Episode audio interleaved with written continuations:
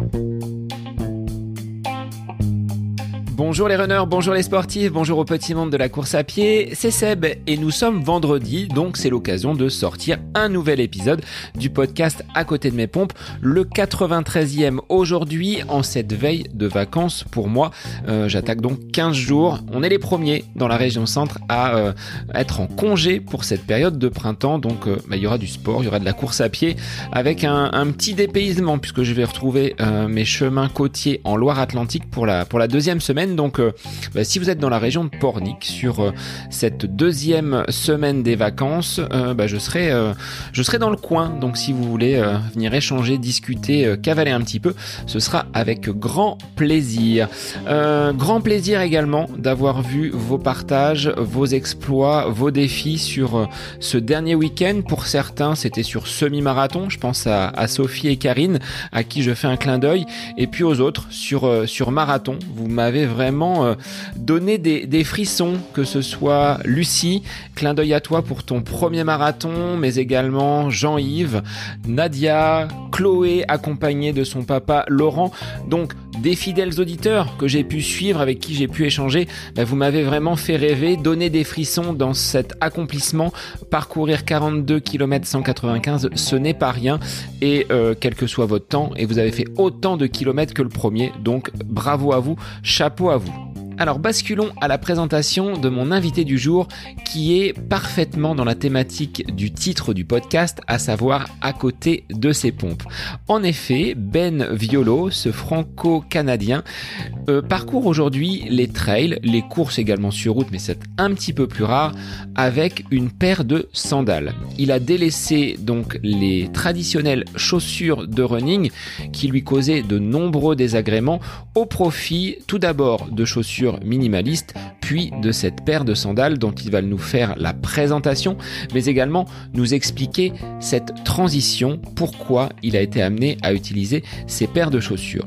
Dans un premier temps, Ben reviendra sur son parcours, un parcours de sportif, mais également de personnes sédentaires qui euh, l'ont conduit à entamer drastiquement une perte de poids de cette euh, expérience de la perte de poids, eh bien Ben en a fait une activité puisqu'il est aujourd'hui coach santé et il va nous donner différents conseils, différentes astuces et également son retour sur euh, cette expérience qui a marqué à jamais sa vie. Aujourd'hui, Ben est quelqu'un qui parcourt donc les trails avec sa paire de sandales, ce qui fait de lui quelqu'un d'un petit peu marginal. Il nous expliquera quelle a été la, vision des autres coureurs quand ils le voient arriver au départ d'une course avec cet équipement minimaliste. Et en ce 8 avril, date de sortie de l'épisode, Ben sera à quelques heures de son prochain défi. Gros gros défi puisqu'il se lance sur le 100 miles d'Istria, une course de 160 km en Croatie. Donc bon courage Ben pour euh, ce nouveau défi que tu te donnes. Un grand merci à toi pour ce long épisode. Vous pouvez retrouver Ben en plus sur un podcast qui s'appelle Le Serment d'Hypocrite que je vous conseille. Et je vous ai placé dans les notes de l'épisode épisode tous les liens pour contacter Ben, retrouver son podcast Le Serment d'Hypocrite et puis la marque Panta Sandal si vous voulez tester et vous mettre à cette transition vers une pratique beaucoup plus naturelle et minimaliste du running. Moi je vous laisse en compagnie de Ben Violo, coureur en sandales, pour ce nouvel épisode du podcast À côté de mes pompes. Bonne écoute à vous Bonjour Ben, merci d'être l'invité du podcast À côté de mes pompes. Alors, un titre de podcast qui colle parfaitement à ta personnalité puisque tu es un coureur quasiment pieds nus, totalement à côté de tes pompes.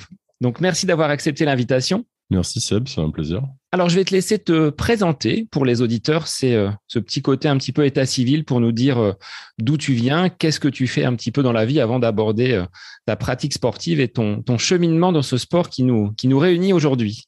Hmm. Bah, je suis euh, donc je suis franco-canadien, euh, donc euh, j'ai double nationalité, hein, donc franco, mais pas québécois du coup. Hein, je suis français et canadien, et je vis en France aujourd'hui, et donc je suis coach santé de ma profession. Donc en fait, j'aide des gens à travailler leur parcours de santé, et je suis coureur depuis une dizaine d'années. et effectivement, comme tu le dis, je suis littéralement à côté de mes pompes. Euh, puisque je cours euh, quasi exclusivement bien des quelques exceptions, en sandales. Que ce soit sur route, ce qui est pas si rare, mais également en trail et même en ultra trail. Alors tu dis franco-canadien, depuis combien de temps tu es euh, en France? Est-ce que tu as plus de racines du côté euh, du Canada ou euh, en France depuis peut-être de très nombreuses années? Ça fait 15 ans que je suis en France maintenant. J'y avais déjà vécu avant, hein, mais ça fait 15 ans que, je, que du coup j'ai pas quitté la France. Mais je suis vraiment biculturel. Bon, on parle même pas de binational, de bilingue, je suis biculturel. J'ai vraiment un peu des deux. Donc, d'où le, le de, double titre. Qu'est-ce que tu as gardé de cette euh, culture euh, canadienne que tu ne retrouves pas dans notre euh, pays qui est la France? C'est compliqué ça. Euh, T'as combien d'heures? Je pense qu'il y a. le, mais il faut prendre, il faut regarder ça du point de vue parisien parce qu'aujourd'hui je vais à Paris. on va dire qu'on a même dans, les grandes villes au Canada, tu, as une certaine entraide en fait qui reste un petit peu plus présente et que euh, dans des grandes métropoles comme Paris, en fait, on perd vachement, malheureusement. Euh, en revanche, c'est pas forcément vrai ailleurs en France, tu vois. Donc euh, c'est aussi, c'est très lié à la géographie, la situation géographique, quoi. Mais c'est voilà, peut-être les rapports sociaux sont différents, tout simplement. La structure des rapports sociaux, c'est une autre manière de, communiquer, de rencontrer les gens. Euh, on se fiche pas mal là où les gens étaient à l'école, alors que parfois c'est beaucoup plus important dans la société parisienne, par exemple, tu vois, enfin des choses comme ça. Alors justement, ce parcours scolaire, pour euh, rebondir sur, euh, sur les écoles dont tu parles, quel a été ton parcours et est-ce que ce fait d'être coach santé, donc métier que tu exerces aujourd'hui, mmh. c'était déjà quelque chose que tu voulais faire quand tu étais plus jeune, puis on, parlera ensuite de, l'aspect sportif. Alors pas du tout. c'est, enfin, j'aurais pu vouloir, mais je n'en avais pas connaissance. Euh, moi, j'ai fait une carrière dans la pub, en fait, euh, principalement tout ce qui est euh, pub en ligne. Et bah, lorsque moi j'ai commencé à m'intéresser à ma santé, je me suis rendu compte que aussi, enfin, il y a des choses qui me faisaient bien, on va dire, mentalement, et que cette profession me convenait pas. Et petit à petit, au fil des années, bah, j'ai compris que je voulais me reconvertir et j'ai franchi le pas du coup en 2018. Donc c'est encore assez, assez récent. Et euh, bah, j'ai dû me former, forcément. Euh, alors, il faut savoir qu'il n'y a pas de formation coach santé, va en parler. Il n'y a, pas, a pas un diplôme reconnu, surtout en France. Euh, en France, il n'y a rien. C'est aussi simple que ça. et du coup, j'ai dû composer en fait avec des formations à l'étranger, donc en Afrique du Sud, en Amérique du Nord. Enfin, il y a voilà, pas mal de formations qu'on peut suivre. les seules choses qui seraient intéressantes en France en rapport avec cette profession, ça serait différents DU autour de la nutrition. Et encore, ils sont un peu incomplets, ils sont, ils sont assez récents, assez modernes, mais ils sont pas complètement à jour non plus. Euh, donc c'est un peu compliqué de se former sur le métier parce qu'il faut, euh, faut être un peu touche à tout, expert en rien, mais avoir une bonne compréhension en fait des, des enjeux de santé en fait. Donc c'est, on verra jamais quelqu'un qui va avec un diplôme quoi. Tu vois, tu viens avec une formation, des certifs, et puis je pense que chaque, euh, chaque coach santé en plus aura son, son propre vernis euh, du coup qui, qui, lui ira quoi. Parce que c'est une profession encore assez récente. Est-ce que cette volonté d'être euh, coach santé, tu l'as puisée dans ta propre expérience par rapport à ton vécu, par rapport à ton, à ton parcours? Parce qu'à un moment donné, tu t'es dit, j'ai mmh. besoin moi-même de peut-être me, me remettre dans un chemin un peu plus euh, acceptable pour ma santé, ce qui a peut-être débouché derrière sur ce, ce parcours et sur ces, ces formations. Bah, en fait, ça oui, ça, vient, ça vient complètement de mon parcours, parce qu'en fait, il, faut voir que j'ai été, euh, j'étais assez sportif quand j'étais ado, euh, et euh, et quand bon, je pratiquais pas la course à pied pour le coup, mon truc c'était plutôt l'équitation, mais mais quand quand je me suis retrouvé en fait adulte, donc à partir de mes 18 ans, en fait, j'ai pris énormément de poids. pour beaucoup de raisons, hein, mauvaise alimentation, alcool, cigarettes. J'étais un paquet par jour, euh, je buvais quasiment tous les jours. Donc, euh, pas mal de. Enfin, ma santé, en fait, s'est dégradée assez vite. Hein. j'ai gonflé comme un ballon de baudruche. Je me suis retrouvé. alors, je sais plus exactement combien je pesais au maximum parce que, honnêtement, je me pesais pas tant que ça parce que le chiffre ne faisait pas plaisir. Mais je devais être dans les 120 kilos hein, par là. pas loin, en tout cas, si j'y étais pas. Et, et, surtout, je me suis rendu compte qu'à 25 ans, bah, monter les escaliers, c'était un peu compliqué. Sachant que moi j'avais perdu mon père à 50 ans lors de son deuxième infarctus. il avait fait son premier à 35 ans.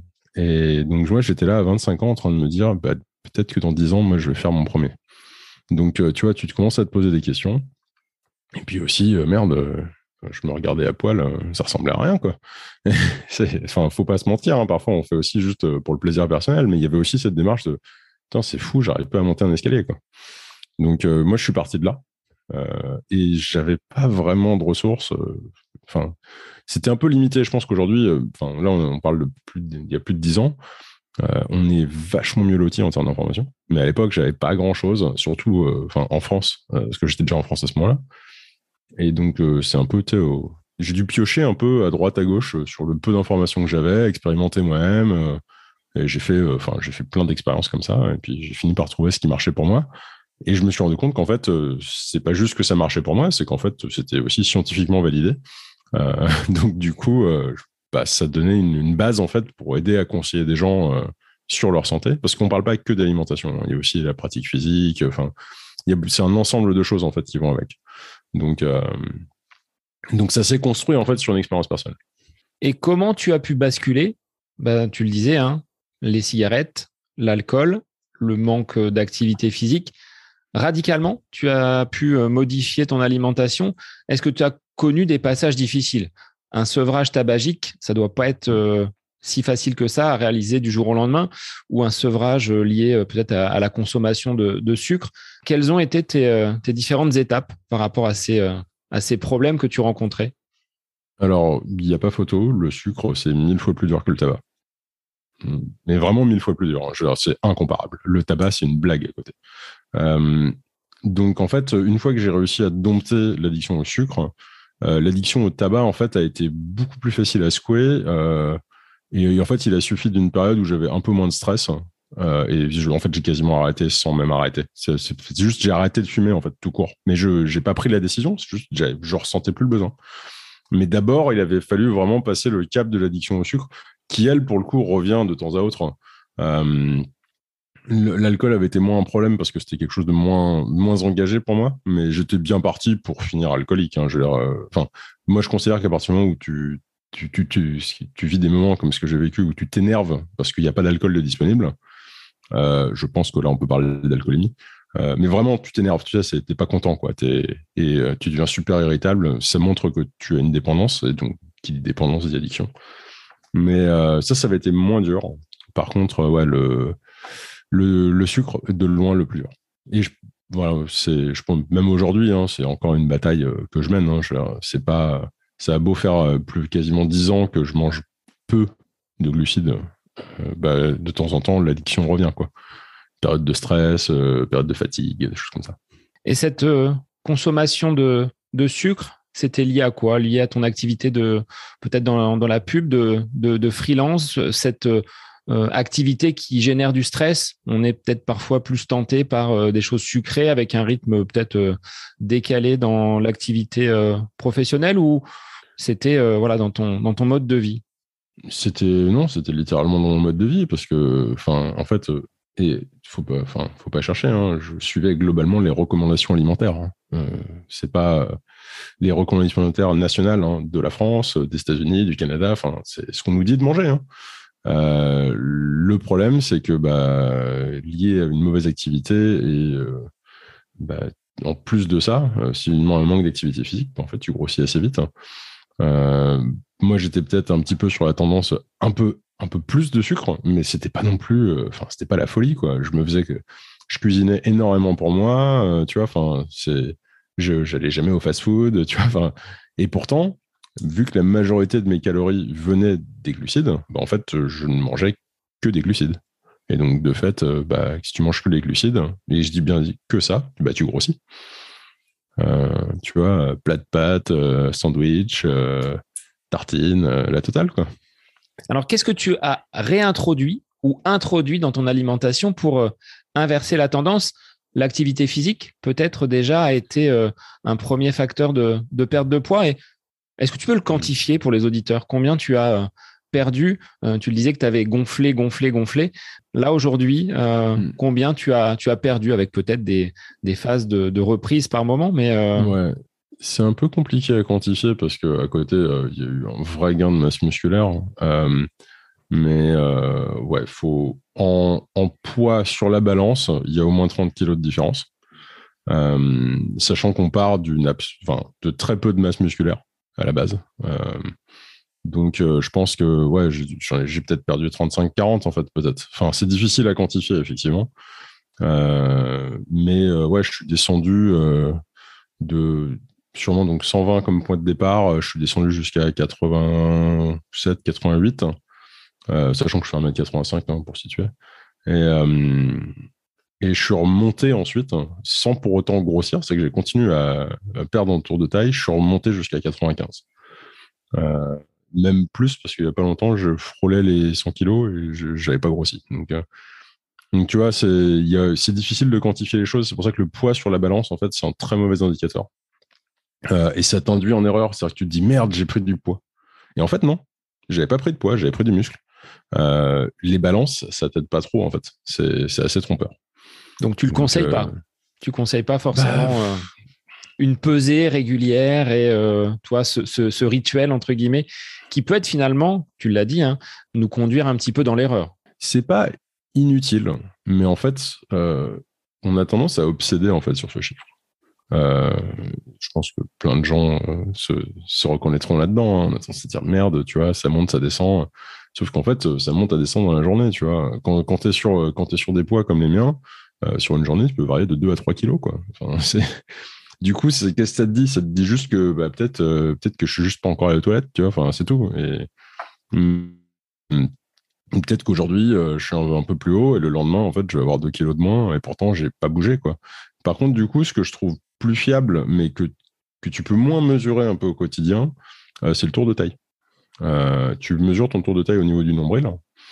Et euh, globalement, tu veux toujours que euh, ce tour de taille soit inférieur à la moitié de ta taille. C'est une assez bonne définition, en fait, qui a été, euh, qui a été proposée il y a plusieurs années de ça, qu'on considère comme plus pertinent que l'indice de masse corporelle.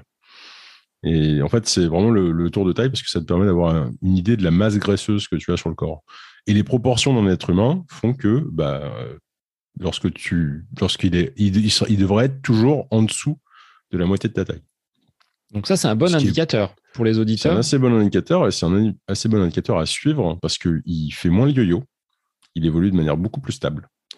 Euh, euh, et, du coup, voilà, tu as une meilleure idée de l'évolution. Alors après, euh, tu peux aussi faire les, enfin, la taille, les tailles de pantalon, tu vois, mais je veux dire, ça, ça c'est plus compliqué, quoi. Enfin, en gros, l'idée juste de se mesurer le tour de taille au niveau du nombril et de voir comment ça évolue, bah, finalement, ça c'est vachement plus fiable. Euh, et euh, je dois avoir une photo quelque part sur mon Insta euh, de l'évolution de mes pantalons. je les avais superposés. Et, et, encore celle-ci, elle date un petit peu parce que le dernier truc que j'avais mis dessus, le plus petit, bah maintenant c'est trop grand pour moi. Mais tu vois, enfin, c'est juste l'évolution des tours de taille en fait, finalement, qui, qui, qui est vraiment le, le, le, truc le plus fiable, quoi. Parce que du coup, c'est stable. Alors, est-ce qu'aujourd'hui, devant la glace, tu le disais, hein, en tenue, en tenue naturelle, sans, sans vêtements, le regard, il est plus, euh, il est plus flatteur pour toi et tu te, bah, tu, as une silhouette qui te, qui te plaît beaucoup mieux que celle que tu avais avant. Oui, avec bien sûr, euh, avec bien sûr quand même un, certain passif. C'est-à-dire qu'en fait, lorsque tu as beaucoup culpabilisé en fait sur ton apparence physique, euh, il faut voir que, j'en fais partie, hein, c'est assez facile en fait de, développer des, troubles de l'image. et j'ai fait d'ailleurs un épisode du podcast où on, avait parlé de ça parce que je, je pense que c'est important. Euh, du coup, les troubles du comportement alimentaire en fait peuvent être associés à l'image de soi. Euh, et euh, du coup, tu te regardes un peu différemment. C'est-à-dire que même si je, suis conscient aujourd'hui que j'ai un corps en pleine santé, le fait que moi je vois encore les séquelles de mon passé, ben, je le vis mal, tu vois. donc c'est quelque chose que je me dis quand je me regarde dans la glace malgré tout. Même si je me dis putain c'est génial, tu sais je compare aux photos d'avant, je fais c'est un truc de dingue, je, je me reconnais même pas, tu vois. mais ça, tu vois, tu te regardes, tu fais, ah, c'est ci, c'est là, tu vois. Enfin, tu vois, ça reste un peu ancré. Ça reste ancré, de s'en débarrasser, en fait. C'est pas si simple. Et le, rôle de tes proches dans cette euh, perte de poids, est-ce qu'ils ont été vraiment d'une grande aide ou est-ce que tu as mené euh, ce chemin, ce combat euh, seul? Bah, C'est quand même quelque chose que j'ai beaucoup mené dans, enfin, au début en tout cas, les, je pense les, au moins les cinq premières années. Hein. C'est vraiment quelque chose que j'ai mené dans mon coin. déjà parce que je, enfin, j'étais j'étais en couple à l'époque, mais j'étais, enfin, c'est pas quelque chose que je partageais, on va dire, euh, dans ma vie de couple. Euh, avec ma femme aujourd'hui, beaucoup plus. Euh, donc ça, c'est différent. Mais mais ouais, au début, au début, c'est quelque chose que j'ai mené tout seul. En fait, c'est un peu, tu vois, l'expérience de laboratoire, quoi. T'es ton propre rat de laboratoire, donc t'expérimentes sur toi, et puis, puis en limite, t'en parles autour de toi, quoi. Mais c'est tout. Et c'est d'ailleurs ça qui m'a amené au coaching. En fait, c'est en fait le fait d'en parler autour de toi avec les copains, euh, euh, avec les proches, euh, juste ton entourage. Il y a des gens qui se posent des questions parce qu'ils t'entendent raconter un peu ce que tu fais. Ils font. C'est vrai qu'il a perdu pas mal de poids quand même. Et ils disent mais du coup attends tu fais quoi exactement? Et là tu te, tu te retrouves à devoir l'expliquer. Et tu te dis ah je, je, connais pas si bien que ça le sujet. Fais, ok bon je vais me documenter, je vais revenir t'en reparler. Tu vois. Et du coup, tu commences à te documenter, tu comprends mieux ce que tu as fait pour toi, etc. Et en fait, les choses s'enchaînent. Et au moment, tu te rends compte que bah, tu n'es plus juste en train de répondre à des questions, tu es carrément en train de coacher des gens, en fait. Et euh, c'est en ayant aidé des, des, amis et des proches que je me suis dit, putain, ça serait sympa à faire comme métier, ça. Et aujourd'hui, donc, tu accompagnes euh, donc des personnes. Alors, tu le disais, hein, pas forcément euh, que des champions. Il y a des personnes qui sont peut-être avec des, euh, pathologies liées à une, maladie. quel est ton panel finalement de, personnes qui, font appel à toi? Bah, C'est simple, ça va de personne souffrant d'obésité morbide à une championne olympique. Voilà, c'est assez large comme panel pour le coup. Hein. Euh, je pense qu'on vise la majorité des gamètes dans la population.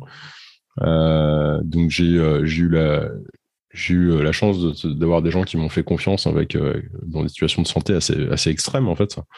mais également du coup de travailler avec des athlètes qui bah, sont à la pointe en fait la pointe de la performance sportive et, et qui avaient besoin du coup d'un accompagnement pour poursuivre en fait leur entraînement ou pour revenir d'une blessure. Enfin voilà, j'ai eu, des opportunités assez variées. Et, euh, ça, euh, c'est quand même vachement intéressant. Est-ce que tu trouves que c'est propre à notre société, ce besoin d'avoir un, accompagnement, d'avoir quelqu'un qui va nous coacher pour euh, ce domaine de la, de la nutrition? Est-ce que tu, tu le disais, hein, quand tu as débuté, toi, ton processus pour perdre du poids, c'est pas quelque chose qui était, on va dire, très, très développé.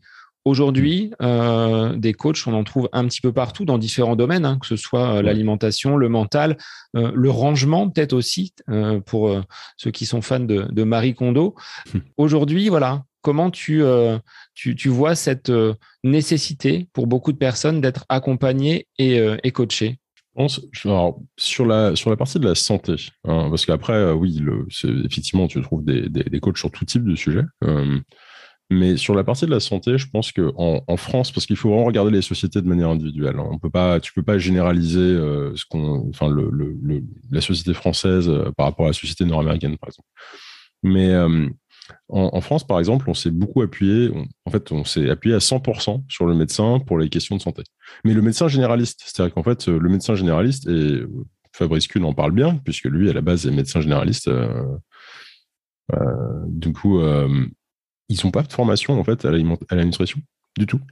Bah, ce que Fabrice disait justement dans ton épisode euh, sur, sur le podcast, c'est que euh, ça représente 3-4 heures sur euh, tout un cursus de formation. Donc c'est sur, sur 8, ans, 8 ans de formation, t'imagines?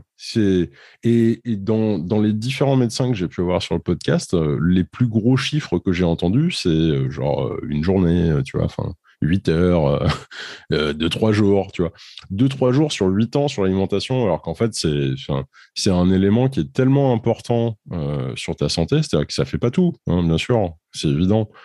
Mais c'est la base, en fait. Enfin, tu es littéralement ce que tu manges. Donc, en fait, si tu manges de la merde, bah, ta santé, c'est de la merde. Et puis voilà, c'est tout.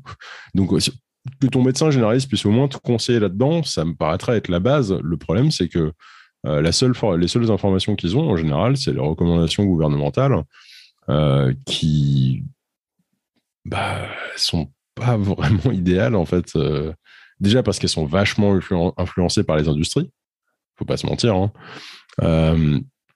Donc, du coup, on nous conseille de manger différemment de ce que la science sait être idéal. Et il n'y a pas une alimentation, hein. c'est juste des grandes lignes, tu vois. Enfin, déjà, on sait de base que bah, le corps, la majorité de ton corps est fabriqué de protéines et la meilleure source de carburant, en termes d'efficacité, hein, j'entends, c'est les lipides bah, comment ça se fait que ça soit pas, au moins un des deux soit pas le, dominant dans les recommandations alimentaires? C'est bizarre. Enfin, tu vois, euh, c'est déjà rien que ça, c'est louche. Tu, vois tu te dis, mais je comprends pas. On est fait de protéines et on est notre manière de stocker l'énergie, c'est les lipides, mais on n'est pas censé manger ni l'un ni l'autre? Je comprends pas. C'est bizarre. Enfin, tu vois. Donc c'est rien que ça, tu vois, c'est un peu. Euh, c'est un peu, c'est un peu étrange. Ça interroge. Je me vois encore moi sur des, des, communications, des publications étant prof d'histoire, euh, hmm. on voyait des affiches sur la consommation du lait, où il fallait absolument euh, prendre du lait, boire du lait. Ça, ça hmm. fait débat. Ça pourrait faire même le sujet d'un épisode. On en revient en plus maintenant. On en revient en plus. Moi, j'ai grandi là-dedans. Hein. On était persuadé que les produits laitiers, c'était absolument essentiel. Euh, maintenant, on se rend compte que bah, c'est plus compliqué que ça, en fait. Et quand tu dis les lobbies, les industries derrière, bah, on est tout à fait dans ce, dans ce schéma-là. Ouais. Et euh, tu vois, tu me demandais euh, qu'est-ce qui m'a poussé euh, à, changer de carrière. Il faut savoir que moi, j'ai été consultant pour le lobby du lait. D'accord. entre autres. j'ai travaillé pour Philippe Maurice. J'ai travaillé pour. Enfin, j'ai été externe, hein, j'ai jamais été en interne, mais tu vois, je travaille pour des, entreprises en fait qui conseillaient des, des boîtes comme ça en fait. et c'est pour ça, lorsque moi j'ai commencé à me poser des questions sur ma santé, sachant que je manipulais en fait ce contenu qu'on diffusait. Alors, ça ne bah, veut pas dire que j'avais accès à quelconque euh, information euh, privilégiée. Hein. c'est juste, je manipulais ce contenu et je me dis, mais attends, moi, j'ai arrêté de consommer ces trucs-là et ma santé va tellement mieux. mais à côté, tous les jours, je suis en train de promouvoir ça finalement. Tu, vois, tu te poses des questions après, tu fais Ah ouais, je, vis mal ce que je fais, tu vois. Alors, justement, Ben, comment bah, tu présentes ton, ton programme ou tes recommandations, tes propositions peut-être euh, d'accompagnement. On se base sur quoi? Qu'est-ce que tu as euh, euh, dans ton expérience, dans ton parcours? Qu'est-ce que tu as éliminé? Les glucides aujourd'hui, il y en a plus du tout, très peu? Alors, il y en a, ouais, effectivement, il y en a très peu aujourd'hui. Je m'intéresse majoritairement à les alimentations faibles en glucides. pas forcément cétogènes, puisque c'est souvent ce que les gens connaissent le plus. Hein le cétogène, c'est un pour moi, c'est un protocole, en fait. Euh, c'est un protocole. Une alimentation, on va dire, euh, pour la vie, euh, serait juste plus faible en glucides. Mais ensuite, c'est surtout s'intéresser aux différentes sources d'inflammation, en fait, qu'on a. globalement, notre mode de vie moderne génère pas mal d'inflammation. Et ça vaut vraiment le coup de s'intéresser à notre capital inflammation. C'est-à-dire qu'en fait, tu, selon ce que tu vas consommer, donc tu as des aliments très inflammatoires, on a déjà, je pense que quasiment tout le monde a déjà entendu parler des impacts du gluten, par exemple. C'est quelque chose qui, en grande quantité, peut être très inflammatoire. Donc ça, c'est des choses qu'on cherche à, réduire dans son alimentation, si possible même éliminer. Euh, mais également euh, des choses qui sont peut-être un peu moins connues. Ça peut être euh, les huiles végétales. certaines huiles végétales sont produites avec euh, avec du coup des solvants qui sont extrêmement toxiques. Alors, ils sont pas sur la liste d'ingrédients parce qu'ils sont utilisés dans le processus de fabrication. Euh, du coup, tu sais jamais quand tu achètes euh, ton huile de colza ou de tournesol, avec un solvant. Il y en a qui le sont pas, il y en a beaucoup qui le sont. et tu vois, enfin, du coup, en fait, tu vas, tu vas t'intéresser à tous ces petits trucs. Et c'est lorsque tu cumules ça, en fait, tu vas réduire l'inflammation globale du corps. Tu vas chercher à maximiser le repos, donc optimiser le sommeil. Euh, mieux dormir en fait. Et lorsque tu vas mieux dormir, bah, tu vas avoir une meilleure capacité à gérer l'inflammation. Euh, on va s'intéresser au traitement. Euh, par exemple, on, oublie souvent de dire aux femmes que si elles sont sous contraception et qu'elles prennent la pilule, c'est un traitement médicamenteux qui a un impact non négligeable sur le corps. Et donc c'est quelque chose à prendre en compte dans une démarche de santé. C'est pas rien en fait. C'est même si ça a été considéré comme sain, le, médicament est valide sur le marché c'est pas rien sur le corps, c'est un effet important et il faut le prendre en compte. Euh, donc en fait, c'est euh, ça, crée un déséquilibre hormonal. Donc du coup, il faut s'intéresser à ça. Euh, il faut aussi s'intéresser du coup à la manière dont on s'entraîne. Il y a des gens en fait qui vont se faire presque plus de mal avec leur activité physique que de bien. on s'intéresse aussi à l'alcool. Enfin voilà, il y a beaucoup beaucoup de sujets en fait. C'est pas, juste change ton assiette et tout va bien se passer. Il faut regarder un peu l'ensemble parce qu'en plus, on est tous sujets à différentes choses. C'est-à-dire que moi, parce que j'ai, une surabondance de sucre dans, ma vie, je suis très sensible au sucre aujourd'hui. D'autres personnes, beaucoup moins. Ça dépend aussi de ton âge. si tu as 25 ans, c'est pas pareil que si tu as 45 ans. Tu vois, tu réagis pas du tout. Et pas encore plus si tu as 70. Euh, on fait pas, on change pas les choses au même rythme non plus. Tu vois? Euh, si on reste sur l'idée euh, de la pilule, par exemple, bah, une femme qui prend la pilule justement va pas être, on va pas pouvoir adresser sa santé de la même manière qu'une femme qui utilise une autre forme de contraception ou pas du tout, ou une femme ménopausée, encore encore plus. Tu vois. Donc, c'est plein de choses qu'il faut regarder différemment. Et en fait, c'est vraiment l'idée de, on a beaucoup de petits, de comment dire, on a beaucoup d'éléments, beaucoup d'axes sur lesquels on peut travailler. Et euh, on, les regarde un peu dans leur ensemble. Et on essaie de voir donc qu'est-ce qui va pas aujourd'hui, comment on se sent, euh, et sur quoi on peut travailler. Et quel est l'objectif aussi Parce que quelqu'un va arriver et va dire bah, en fait, euh, moi j'ai envie de perdre du poids, moi j'ai envie de courir plus vite. tu vois, enfin, ça peut être des choses comme ça. Donc, ou alors j'ai constamment, je, suis tout le temps malade. Je n'arrête pas de choper des crèves. Ok, bah, on va s'intéresser un petit peu au système immunitaire. Comment est-ce qu'on peut faire pour améliorer ça? Tu vois, et là, du coup, tu, joues sur les différents leviers que tu as.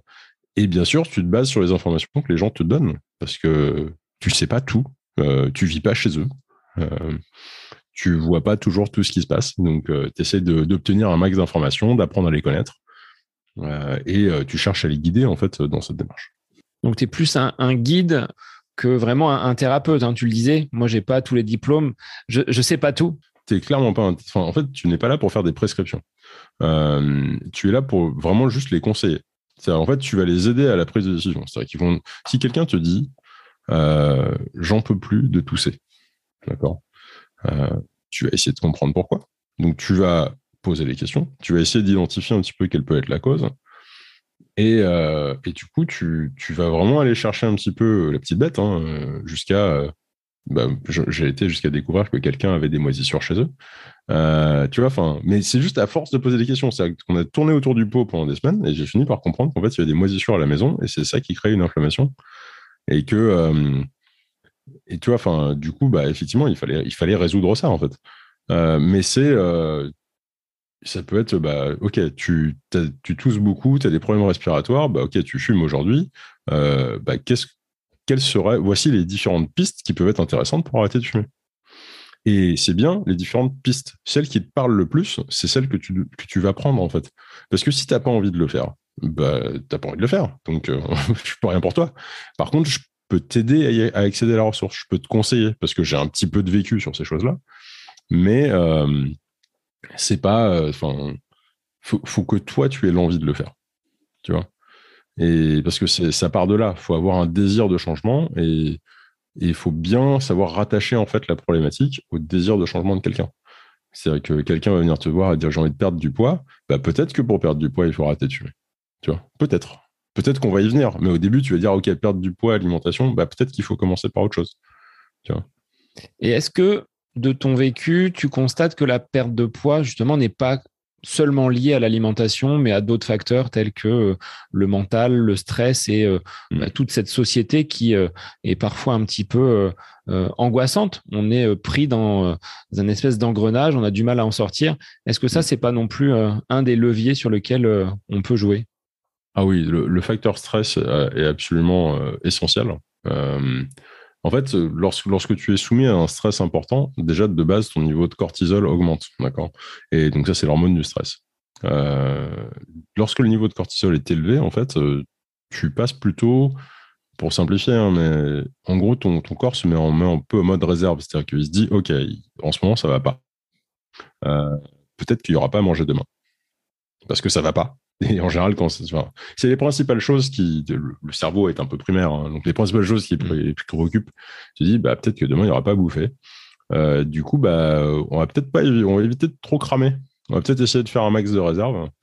Et euh, ce qu'on voit, par exemple, euh, lorsqu'on a un lecteur de glycémie, on, peut, on peut voir qu'en fait, lorsque le taux de cortisol est élevé, la glycémie est également élevée.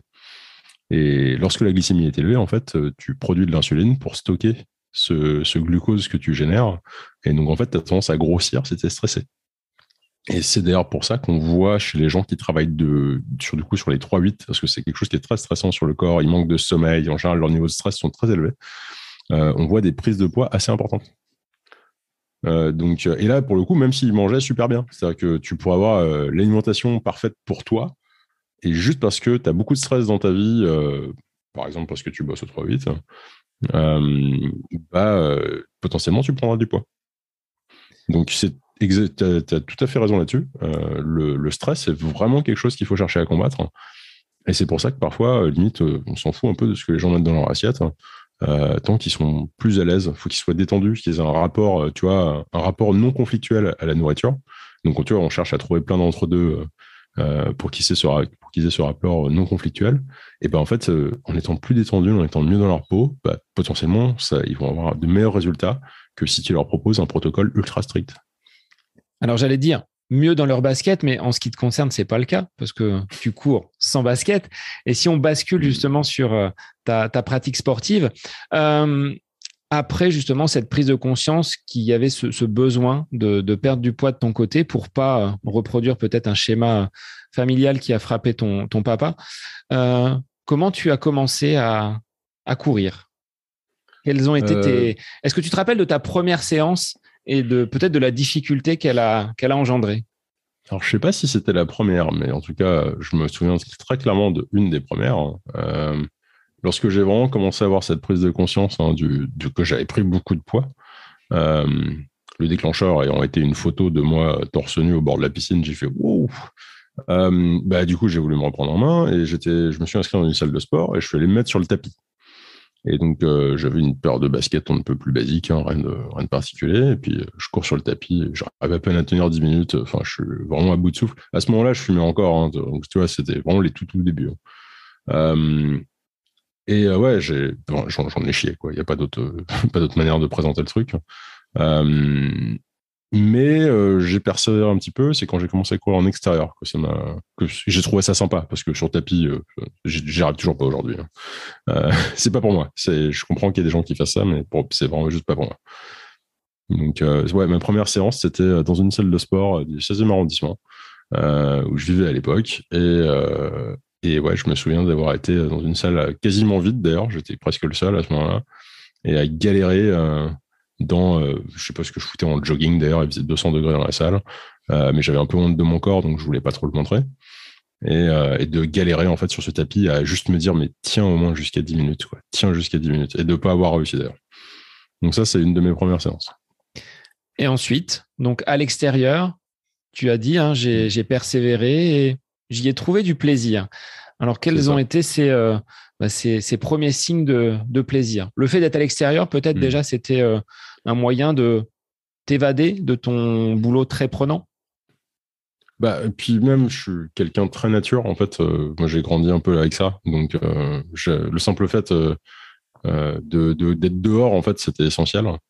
donc, ça me faisait beaucoup de bien. Donc, j'apprécie. Puis, le simple fait d'avoir l'impression d'aller quelque part.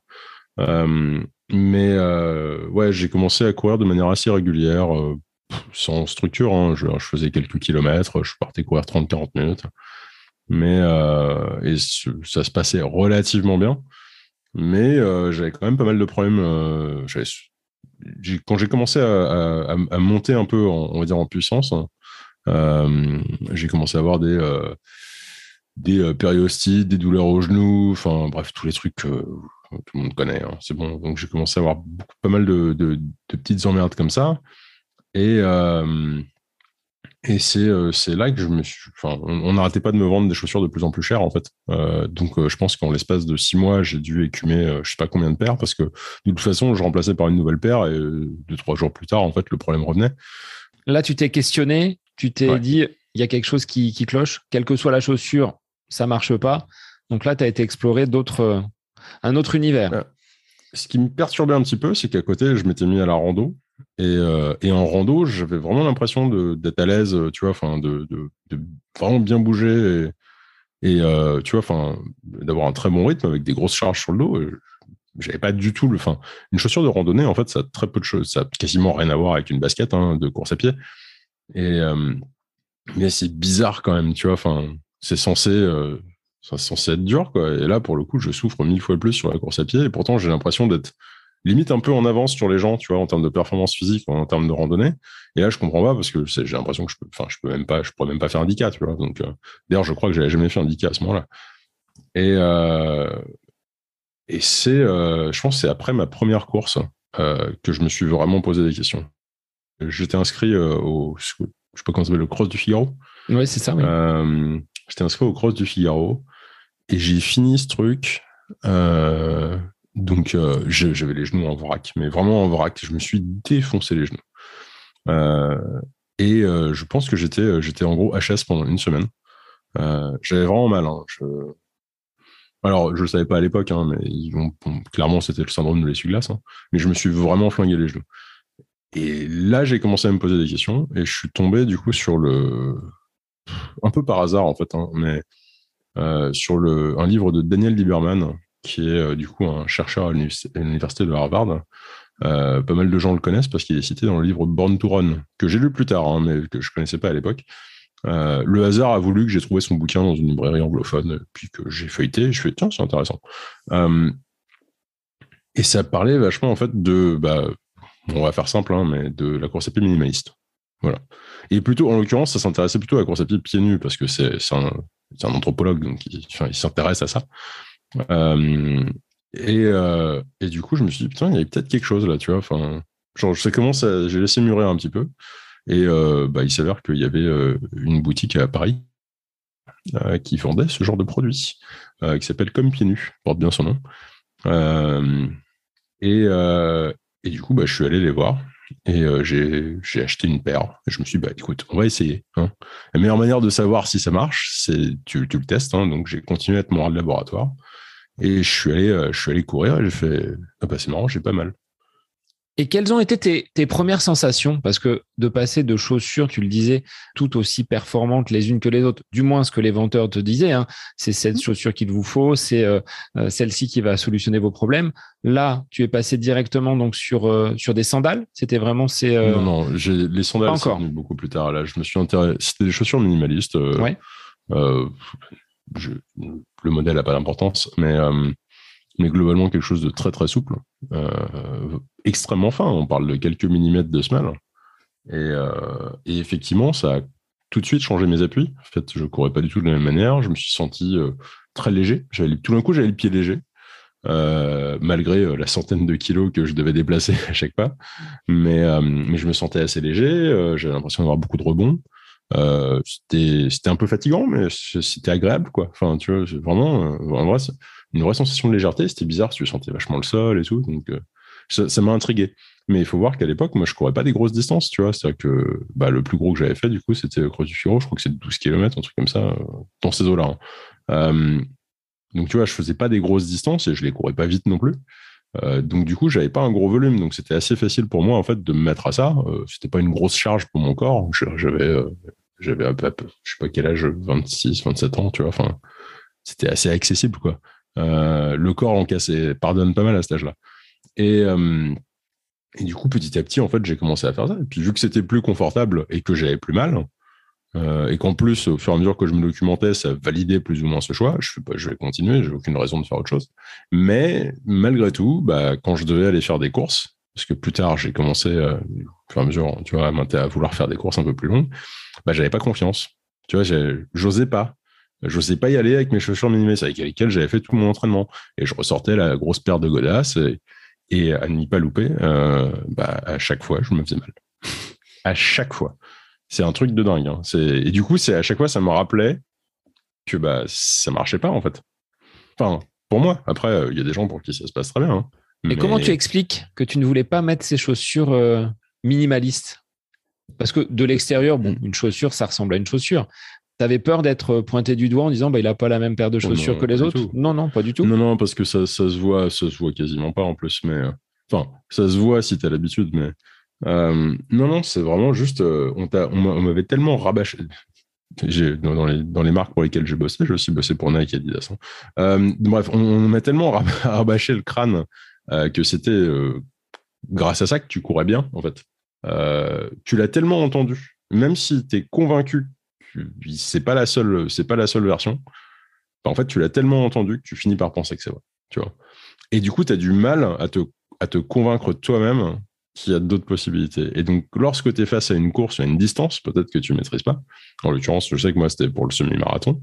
Euh, tu vois, bah, j'avais peur. J'avais peur de la distance. Et du coup, parce que j'avais peur, bah, je me suis, je suis allé dans ma zone de confort, tu vois. Et zone de confort, je me suis dit, eh bah, ça, on m'a toujours dit que c'était bien, bah, je vais mettre ça. Et bah, tu sais quoi? Bah, j'ai eu super mal aux pieds. J'ai souffert de, de, ouf et je l'ai plus jamais refait.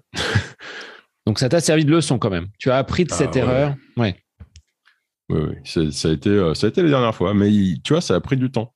ça a pris du temps euh, avant que je, j'arrive vraiment à me convaincre euh, que c'était la, la voie à suivre pour moi. Quoi. Et donc après, tu as franchi encore une étape supplémentaire. Donc tu as été jusqu'au marathon, il me semble. 2017, c'était ton marathon. Euh, comment tu l'as vécu Avec quelles chaussures alors hmm. cette fois-ci? Alors, euh, en fait, ouais, je suis resté longtemps en fait sur le SMI. Euh, j'ai fait, je suis dû refaire trois, trois ans d'affilée, je faisais des SMI. Et puis un jour, je me suis dit bon, on va voir ça, on va voir ce que ça donne au-delà, quoi. Et alors, si je me souviens bien, j'avais une paire de Merrell. Il me semble que c'était ça. Et euh, bah écoute, ça s'est extrêmement bien passé. Euh, j'ai fini ma course en assez bon état, euh, sachant que j'avais fait une grosse chute de skateboard la semaine d'avant et je m'étais vraiment bien flingué. Du coup, ça avait tiré un peu à cet endroit-là, mais sinon, en dehors de ça, aucun problème. c'est passé comme une lettre à la poste. Après, ça faisait des années que j'étais prêt en fait. C'est juste que j'avais jamais cherché à franchir le pas.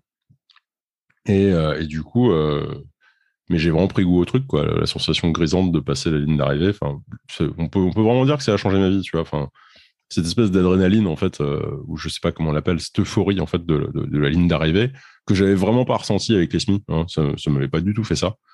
Euh, et ben là, pour le coup, je l'ai vraiment eu. Euh, je l'ai eu, mais genre plein fouet, quoi. Tu vois, j'avais les larmes aux yeux, j'en pouvais plus. Enfin, et c'était même pas la fatigue physique, en fait, c'était juste l'émotion, quoi. Et et du coup, euh, j'avais envie de recommencer tout de suite. En fait, j'ai envie de recommencer tout de suite.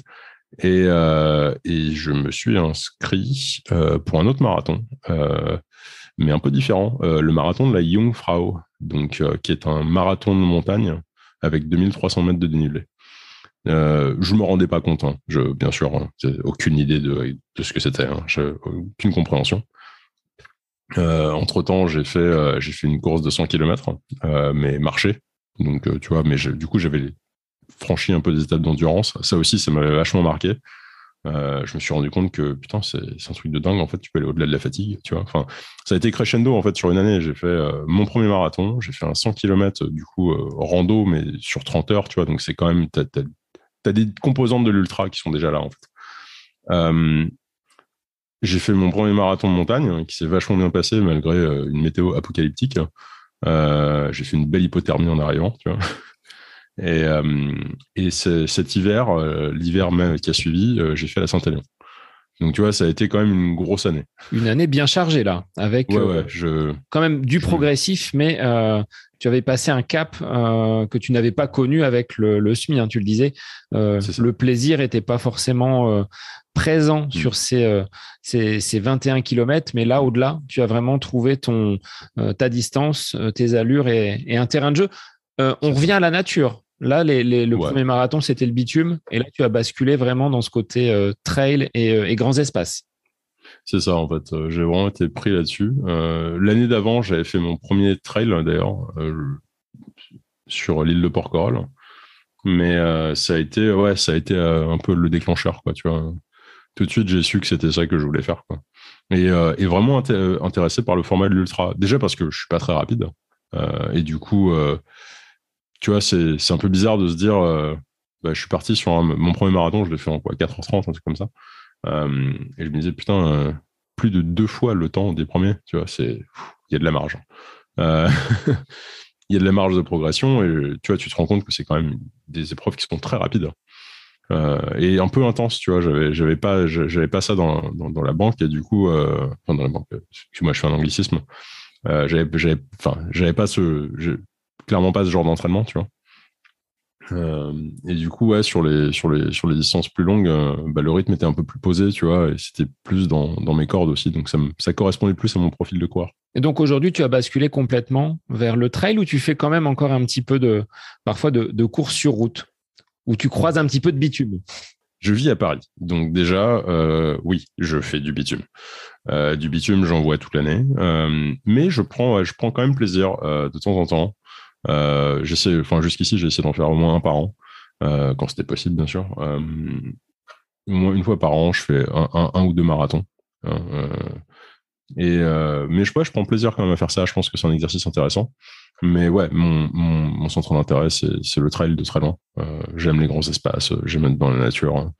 Euh, enfin, pour, pour preuve étant, euh, je vais déménager à Vancouver pour être plus proche de la nature. Donc, tu vois, c'est euh, c'est voilà, dans mes projets de vie, tu vois, d'aller de, retourner au Canada. Donc, euh, donc ouais, c'est quand même assez important pour moi. Mais du coup, ouais, c'est vrai que maintenant, c'est ultra sur ultra. Et je fais quasiment que ça. Mais bon, ça m'empêche pas de faire des marathons de temps en temps, quoi. Alors tu le disais, hein, cette découverte de l'ultra t'a permis d'aller au-delà de ce que tu pensais être euh, acceptable, on va dire, euh, par ton corps. Euh, mm. Sur le plan de l'alimentation, comment tu comment tu gères sur ces très longues distances? Pas de glucides, vu que tu es, on va dire, sur une consommation relativement restreinte. Je voyais que tu préférais finalement prendre un œuf dur que des que des glucides. C'est vrai ça? Euh, c'est un peu plus compliqué que ça en fait. Euh, globalement, c'est pas pas de glucides, c'est peu de glucides. C'est ça en fait qu'il faut qu'il faut qu'il faut mettre en place, c'est que avec la fatigue en fait ça devient intéressant, mais on est vraiment sur des quantités négligeables, c'est-à-dire que euh, pour donner une idée, euh, c'est parce que là pour le coup j'ai les quantités. J'ai fait j'ai fait du coup le, record du GR49 en, donc tout récemment là, il y a un mois maintenant. Et sur la totalité de l'épreuve, je crois que j'ai consommé 4, quatre pochons de compote. D'accord Et c'est de la compote un peu plus basique, hein. c'est genre du super U. Hein. Donc 4, euh, 4, ou 5 pochons de compote. Et euh, à un moment, euh, à un moment, je crois que j'ai pris quelques bonbons, mais peut-être genre 2, 3. Tu vois, ça, c'est sur la totalité de l'épreuve. Hein. donc on est sur 108 km avec, je sais plus, 4300 de dénivelé, un truc comme ça. Donc, et donc 20 heures à peu près d'épreuve. Tu vois. Donc c'est pas pas de glucides, mais c'est essentiellement rien du tout. Enfin, c'est par rapport à ce que beaucoup de gens peuvent ingérer, c'est vrai que c'est rien. Et à côté, euh, par contre, c'est beaucoup de bouillon. Euh, le bouillon, c'est pour l'hydratation et le sodium, mais également l'apport en gras. Et du coup, euh, en termes d'alimentation solide, je me suis principalement tourné vers du Olifat. Donc, Olifat, c'est une petite boîte lilloise qui fait des produits de nutrition très très faibles en glucides, voire sans glucides. Euh, sur des bases de noix. Donc on est plutôt sur quelque chose de lipidique avec un petit apport en protéines. Quoi. Et, euh, et du coup, c'était vraiment ce mix-là. Quoi. Donc tu vois, tu manges en fait des protéines et des lipides à la place euh, en termes d'apport calorique. Et lorsque tu es vraiment sur des phases un peu intenses, bah là, du coup, tu peux te tourner vers des sources de glucides comme complément. C'est le petit côté réconfort, un petit bonbon pour, pour repartir ou pas forcément? Tu dis sur des phases intenses Non, c'est vraiment fonctionnel en fait. C'est lorsque, tu, lorsque tu fais, en, fait, en gros, euh, le taux d'oxydation euh, de, de, sucre, enfin de glucides et le lipide, en fait, il évolue, euh, il évolue selon l'intensité de l'effort, d'accord? moins l'effort est intense, plus tu brûles de lipides. Et ça, c'est vrai pour tout le monde, hein. entraîné ou pas. C'est juste le le, le, niveau de croisement en fait évolue avec l'entraînement. Mais quand tu te balades à pied, tu brûles majoritairement des glucides, et quand tu sprints, d'accord, genre tu fais un 100 mètres, tu brûles majoritairement des glucides, d'accord? en gros, tes réserves, quoi. Mais mais lorsque tu es euh, sur des efforts très longs, donc tu brûles plus des lipides, mais tu brûles quand même un peu de glucides. Par contre, plus tu vas fatiguer, euh, plus l'intensité en fait va, augmenter, même si tu es au même rythme, c'est-à-dire que tu à la même vitesse. Imaginons euh, un 100 km route, d'accord, ou même 200, 300, peu importe. Tu tu cours pendant de longues distances sur route. Et ben plus le temps va passer, même si tu es à la même allure, bah, plus l'intensité de l'effort va augmenter parce qu'il y aura le cumul de fatigue. Et donc, en fait, tu vas commencer à brûler des glucides, même si tu es resté dans cette zone 2 où normalement tu brûlais quasiment rien. Et donc, à un moment ou à un autre, il va, donc ton corps sait refaire un peu le plein. Hein. Mais peut-être que tu vas excéder sa capacité, surtout si, bah, typiquement, euh, il y a des gros dénivelés, des conneries comme ça, tu vois. Enfin, ça, ça, vient très vite euh, compliquer un peu les choses. Et donc, avoir un apport euh, devient intéressant, en fait. D'accord Et puis si en plus du coup bah tu fais un truc un peu à fond la caisse, bah ouais, forcément tu vas finir par cramer les glucides. Par contre, l'idée c'est que plus tu auras entraîné ton seuil d'oxydation du coup des lipides à, aller loin en fait dans l'effort, moins tu auras besoin de glucides. Et donc l'idée c'est que c'est plus facile à digérer. Et tout ça, c'est des expérimentations. Enfin, tu as testé sur euh, différentes courses des, stratégies euh, d'alimentation et, nutritionnelle.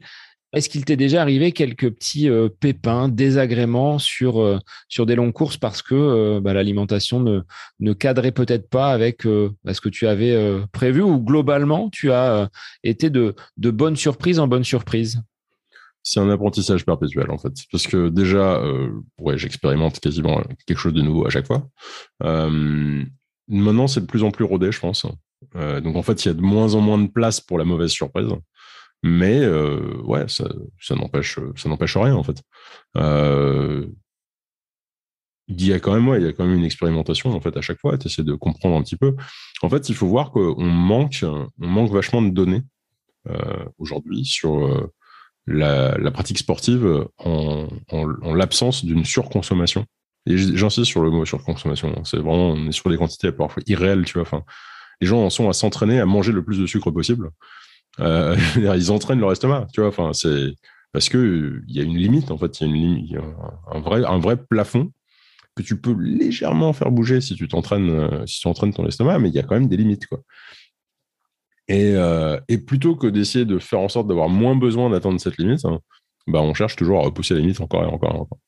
Donc, euh, il faut, enfin, je sais pas, j'ai jamais vraiment fait le calcul de ce que je consommerais par heure, mais c'est vraiment juste une fraction de ce que font la plupart des gens. Donc, déjà, on manque de données là-dessus. Euh, il y en a, hein, il y en a beaucoup, mais il y en a, comparativement parlant, il n'y a pas grand-chose, vois. donc, forcément, tu es un peu obligé de d'expérimenter sur toi. Sachant que la plupart des études vont être faites euh, avec des sportifs qui ont été euh, bah, sportifs toute leur vie et qui n'ont pas fait un petit détour par l'obésité. D'accord? Donc, euh, on a peu de données pour des gens comme moi. Donc, ma, réaction vis-à-vis des glucides n'est pas la même que voilà, un, athlète, qui a toujours été un athlète. Donc, tu vois, tu es obligé d'apprendre un peu à faire ton propre truc et c'est là qu'on est tous différents. Quoi. Il n'y a, pas, a pas une réponse, euh, une réponse pour tout le monde. Quoi. Est-ce que ton corps t'a surpris? Dans peut-être ses réactions par rapport à euh, ben, une distance que tu ne pensais pas pouvoir atteindre, par rapport à euh, une situation de fatigue ou malgré l'alimentation, bah, tu as quand même réussi à aller jusqu'au bout. Est-ce qu'il te, hmm. te, fait ce, genre de cadeau malgré des expérimentations? C'est pas recommandé. On dit souvent, bah faut pas tester ou il n'y a pas de, toi, de stratégie à mettre en place sur, euh, sur une course. On dit qu'il faut que ce soit rodé euh, bien en amont. Toi, tu tentes et tu expérimentes quand même sur, euh, sur des courses.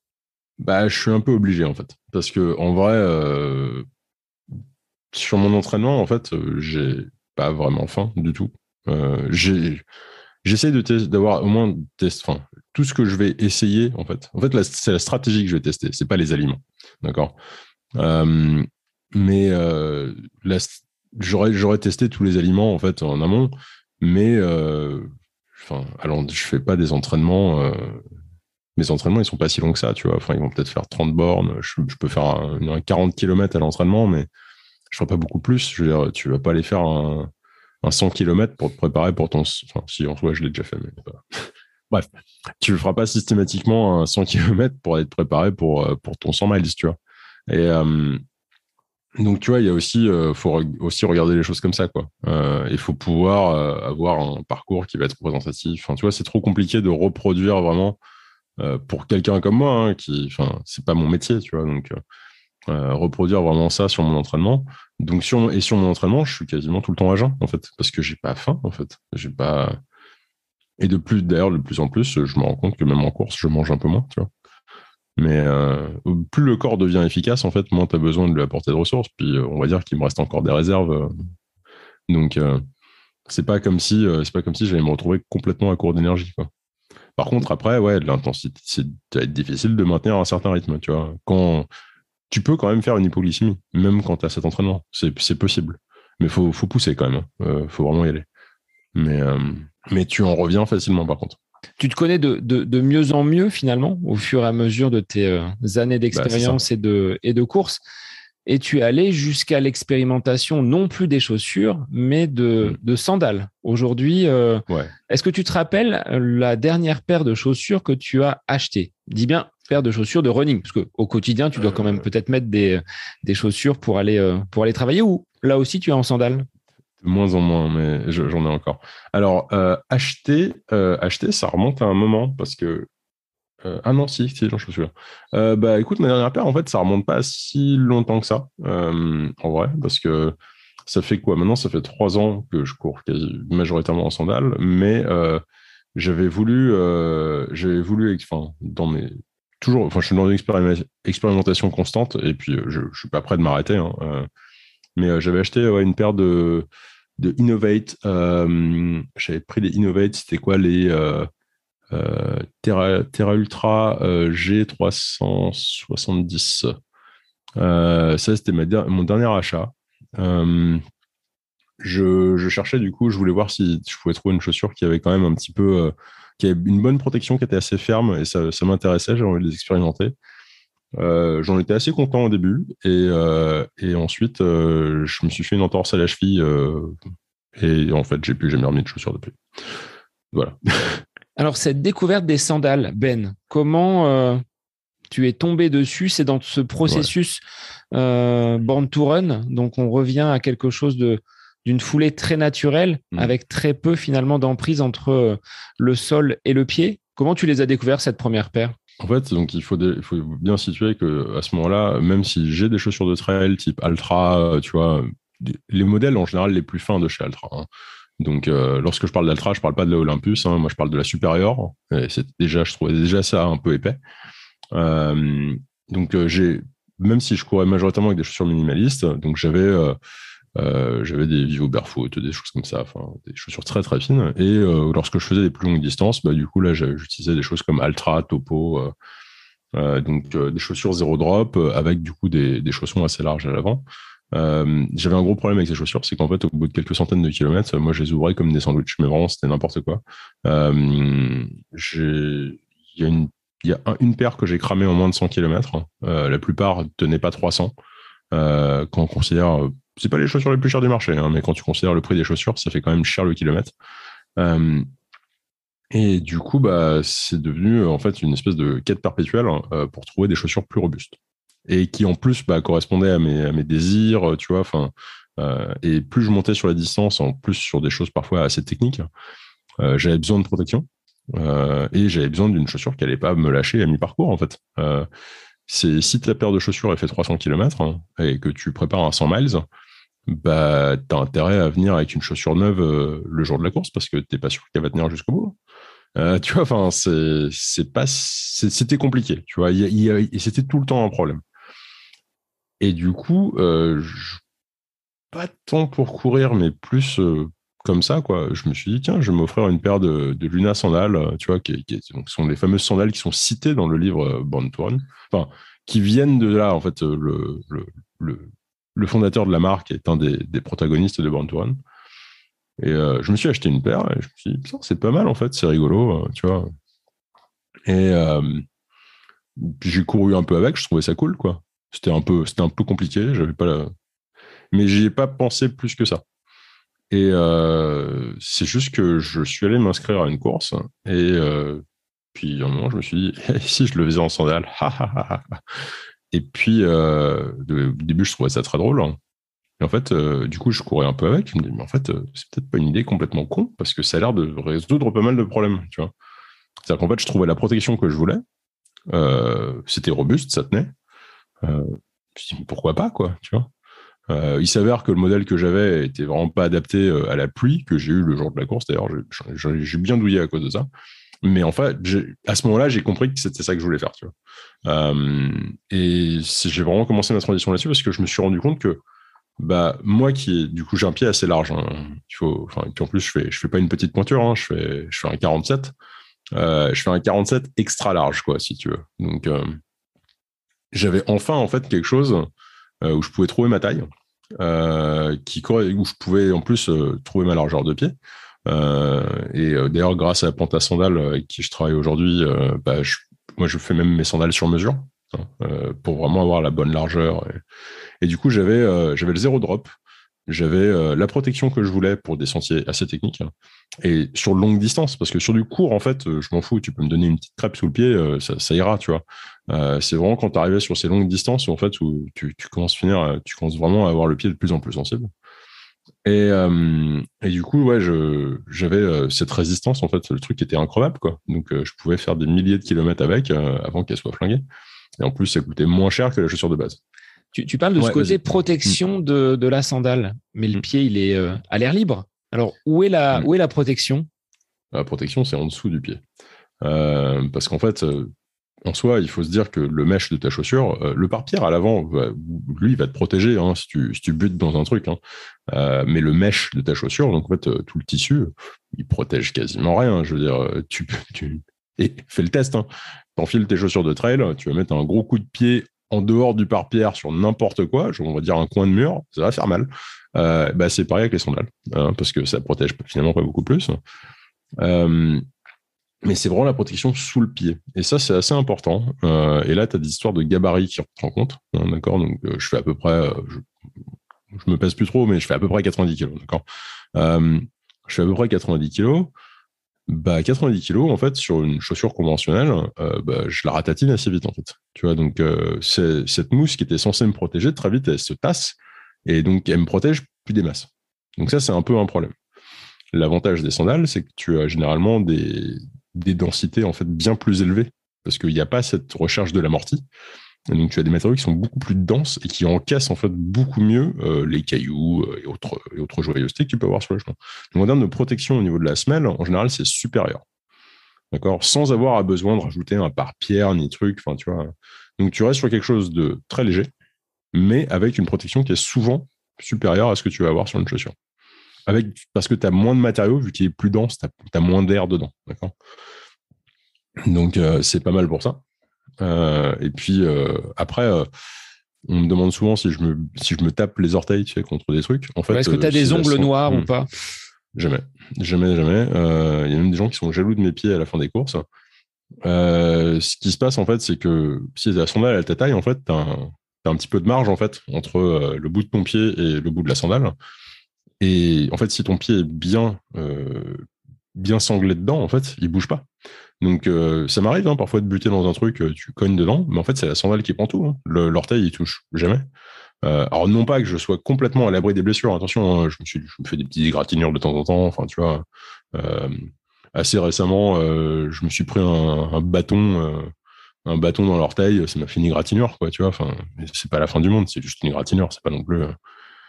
tu vois, enfin, t'es pas à l'abri des blessures. T'es pas 100% euh, protégé, mais c'est globalement, c'est bien moins, euh, c'est bien moins un risque que ce que les, ce que les gens penseraient. Hein. Mais tu parlais de, transition tout à l'heure. C'est mm. vraiment un, un, temps long que tu as mis pour euh, t'adapter à ces, à ces nouveaux pneus, à ces sandales que tu utilises maintenant au quotidien. Combien de temps ça t'a pris Avec quelle, quelle mm. progressivité? Je sais pas si je pourrais vraiment le quantifier. Il y a un apprentissage. Euh, tes appuis se font pas de la même manière, en fait. C'est aussi simple que ça. Euh, mais euh, je, pense que ça, s'est appris sur quelques mois, quoi. Tu vois, enfin, il n'y a, pas eu un effort conscient de le faire. C'est juste, tu t'apprends, apprends un nouvel outil. C'est comme tu, tu enfiles une nouvelle chaussure, euh, un modèle un peu différent. Bah, tu apprends un peu à avoir les appuis qui vont avec, tu vois. Euh, et puis, euh, puis chaque modèle, en fait, euh, même change de paire de sandales, il y a un truc à apprendre, quoi. Tu vois, ça accroche pas de la même manière. c'est moins épais, plus épais, plus souple. Enfin, tu vois, il y a toujours un truc à apprendre. toute chaussure, toute sandale, finalement, va, va avoir des, un temps d'apprentissage. Mais, mais le passer de la chaussure à la sandale, ouais, il y a un temps d'apprentissage. Donc, moi, j'utilise des modèles qui donc, certains connaîtront sous la terminologie de Warachess, donc cette idée où tu as, as, une sangle entre le, entre, au milieu du gros orteil, là, tu vois. Euh, ça fait pas mal cette sangle, parce que moi je vois, euh, là j'ai sorti mes claquettes qui me permettent d'aller à la plage. c'est pas la même chose, mais euh, je pense que si je devais marcher pendant des kilomètres comme tu peux le faire, hmm. il y a un terme de, peut-être de frottement qui va, qui va, se, qui va survenir. Là, tu ne le constates pas. C'est il y a, il y a clairement un frottement au début. Euh, c'est normal parce qu'en fait, tu as une peau qui n'a jamais été au contact de quoi que ce soit, de ta vie.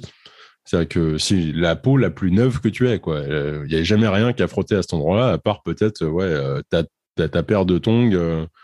15 jours dans l'année, quoi. 15 jours dans l'année, quoi. Donc, effectivement, tu as une peau de bébé, quoi. Mais donc, au début, il y a quand même un petit temps d'adaptation. moi, ce que je fais, c'est que je mets un peu de crème anti-frottement au début. Enfin, quand j'ai démarré, c'est ce que je faisais. Et puis, en fait, la peau s'adapte assez rapidement parce qu'il y a peu de friction. Hein. Il y a Enfin, il y en a un petit peu, mais c'est très très faible. Euh, donc c'est pas, pas besoin en fait euh, d'une grosse adaptation, mais il faut quand même le temps que la peau se fasse. Euh, c'est assez mineur. Hein. Mais surtout, ce qu'il faut voir, c'est que si tu as des frottements, c'est potentiellement que ta sandale est juste mal réglée. ça devrait pas bouger en fait normalement à cet endroit-là, ou très peu.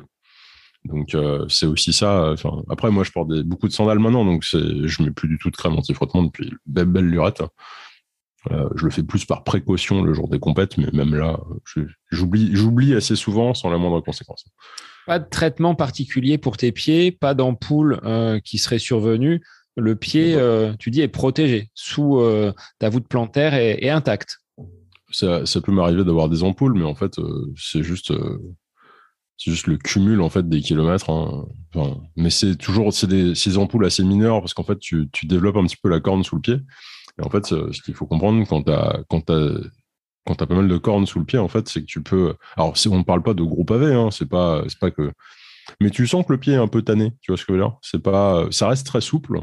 Hein. Euh, je pense que j'avais limite plus de cornes quand, quand je faisais de la rando à l'époque. Mais euh, mais du coup, euh, tu peux faire en fait une petite ampoule, mais elle est assez superficielle parce qu'en fait, elle est sur, les premières couches de peau. Euh, c'est juste en fait un cumul d'humidité, il y a un peu de frottement. Enfin, c'est sur des grosses courses quand tu te retrouves à faire plus, de centaines de bornes, c'est vite arrivé. Et, euh, et du coup, euh, tu peux avoir des petites ampoules assez superficielles, mais c'est le genre de truc, tu pourrais les percer, repartir. Enfin, c'est rien quoi. Parce que tu n'as pas de, gros développement d'humidité en fait. vu que c'est, on peut difficilement faire mieux ventiler il faut pas se mentir. Hein. Euh, globalement, ça sèche assez bien. Donc, en fait, tu as, moins cette humidité qui stagne dans, la chaussure. Euh, tu vois, typiquement, dans, les chaussures, tu as souvent ça, tu vois, as un cumul d'humidité. Tu as, moins de, zones de frottement aussi. Euh, donc, qui dit moins de zones de frottement, dit moins de risque d'ampoule. Enfin, tu vois, tu as moins d'humidité et moins de frottement. Donc, en fait, tu es moins sujet aux ampoules. Ça veut pas dire que tu peux pas en avoir. Attention. Mais c'est, on est sur l'ordre de, du mineur, quoi mais des ongles noirs et puis un talon endolori par une grosse ampoule qui empêcherait le coureur d'avancer, mm. euh, ça, tu connais pas avec la, avec la sandale. Je connais pas. Euh, la dernière fois que j'ai perdu un ongle, euh, c'était avec des chaussures. Et depuis, ça m'est plus arrivé. Tu disais, Ben, en termes de réglage, donc il y a finalement cette sangle qui est présente entre le gros orteil et le reste donc mm. de l'avant-pied. Ensuite, mm. comment elle, comment elle est maintenue sur, sur le pied? Ouais. En fait, euh, sans, même montrer le modèle, en fait, euh, il faut se dire qu'on a vraiment trois points d'attache, en fait. Euh, à, la, à la semelle, d'accord, tu as trois points d'attache. Donc, tu as entre les orteils et ensuite, tu as sur les côtés du pied. Si tu regardes sur ta chaussure, tu verras que en général, tes, lacets, en fait, ils sont ancrés sur les côtés du pied, en réalité. sur beaucoup de modèles, d'ailleurs, on peut même voir parfois des, des, des renforts en plastique. En fait, c'est essentiellement ancré au même endroit, en fait. Mais vu qu'à l'avant, tu n'as pas le mèche pour euh, empêcher le pied de faire ça par rapport à la semelle, bah, du coup, là, on met un lacet en plus. D'accord? Donc, euh, tu as vraiment, euh, sur les côtés du pied, en fait, tu as, deux points d'attache et entre les orteils, tu en as un. Et du coup, la sangle va passer derrière ta cheville, c'est là la grosse différence avec une paire de tongs. et donc, ton pied est complètement maintenu, en fait. Et si c'est bien réglé, tu devrais, ton pied devrait pas bouger du tout, en fait. Il est appuyé contre la sangle entre les orteils et maintenu à l'arrière. Et donc, tu as finalement les mêmes points euh, de pression euh, ou les mêmes, les mêmes, la même nature d'attache, en fait, euh, que ce que tu aurais sur une chaussure. De toute façon, on n'a rien inventé. Hein. Il n'y a pas de système magique. Mais par rapport à une paire de tongs, hein, parce que souvent c'est ce qu'on a comme référence, en fait, comme sandales, on a l'habitude d'avoir pas mal de tongs, mais en fait, tu n'as pas du tout besoin de retenir le, la semelle avec tes orteils. Euh, donc tu peux vraiment avoir les orteils détendus parce que ça, ça peut être assez fatigant en fait. Hein, de crisper l'avant du pied avec les. Ouais, d'accord. Je vois ce que tu veux ça bouge pas du tout en fait. Euh, et la sandale en fait va plier avec ton pied. Donc au fur et à mesure que ton pied fléchit, tu vois, et ton pied euh, bouge, bah, la sandale suit le mouvement en fait. Et en termes de fatigue, tu disais tout à l'heure avoir connu une entorse avec une paire de chaussures. Là, quand la distance s'allonge, que la vigilance baisse un petit peu, pas de difficulté. Est-ce que justement le mm. fait que tu sois au contact presque du sol, ça ne nécessite pas une vigilance supplémentaire, d'où peut-être mm. la réduction des, euh, des blessures avec ce, ce type de, de, de semelles et de, et de sandales? Alors, c'est pas con ce que tu dis, mais en fait, c'est c'est tout c'est un petit peu différent c'est pas exactement ça c'est euh, en fait, oui, tu développes une certaine vigilance. En fait, tu prends l'habitude de regarder où tu, mets tes pieds. Déjà, tes appuis sont assez différents parce que tu as tendance à avoir une, foulée médio-pied. Parlons pas d'avant-pied. Hein, enfin, c'est plutôt ta foulée de base, elle est plutôt médio-pied sur du plat bien lisse, d'accord? Euh, Parce qu'après, ta foulée peut être euh, talon, euh, avant-pied selon les situations. Mais on va dire sur du plat bien lisse, tu as plutôt une foulée médio-pied. Mais tu prends quand même l'habitude de regarder un peu parce que bah, de toute façon, tu peux sentir, parce que tu sens le sol quand même un petit peu en dessous de toi. Euh, et aussi parce que bah, ça conditionne un peu tes appuis, donc euh, tu as des foulées plus courtes, donc tu as vachement plus le temps d'anticiper. Donc oui, tu es plus attentif, mais c'est pas tant ça qui joue. Euh, c'est plutôt le fait que tu es. comment dire Tu es très près du sol. Et donc, si tu devais glisser, en gros, si tu devais glisser de ta sandale, ce qui est en soi, tu peux pas vraiment parce que ton pied est trop maintenu, mais en gros, si tu devais marcher sur un truc qui fait basculer ta cheville, euh, bah, en fait, tu tombes de vachement haut. Euh, et alors que si tu étais sur une plateforme plus élevée, euh, bah, tu tomberais de beaucoup plus haut. Et donc, l'angle que pourrait atteindre ta cheville serait beaucoup plus élevé.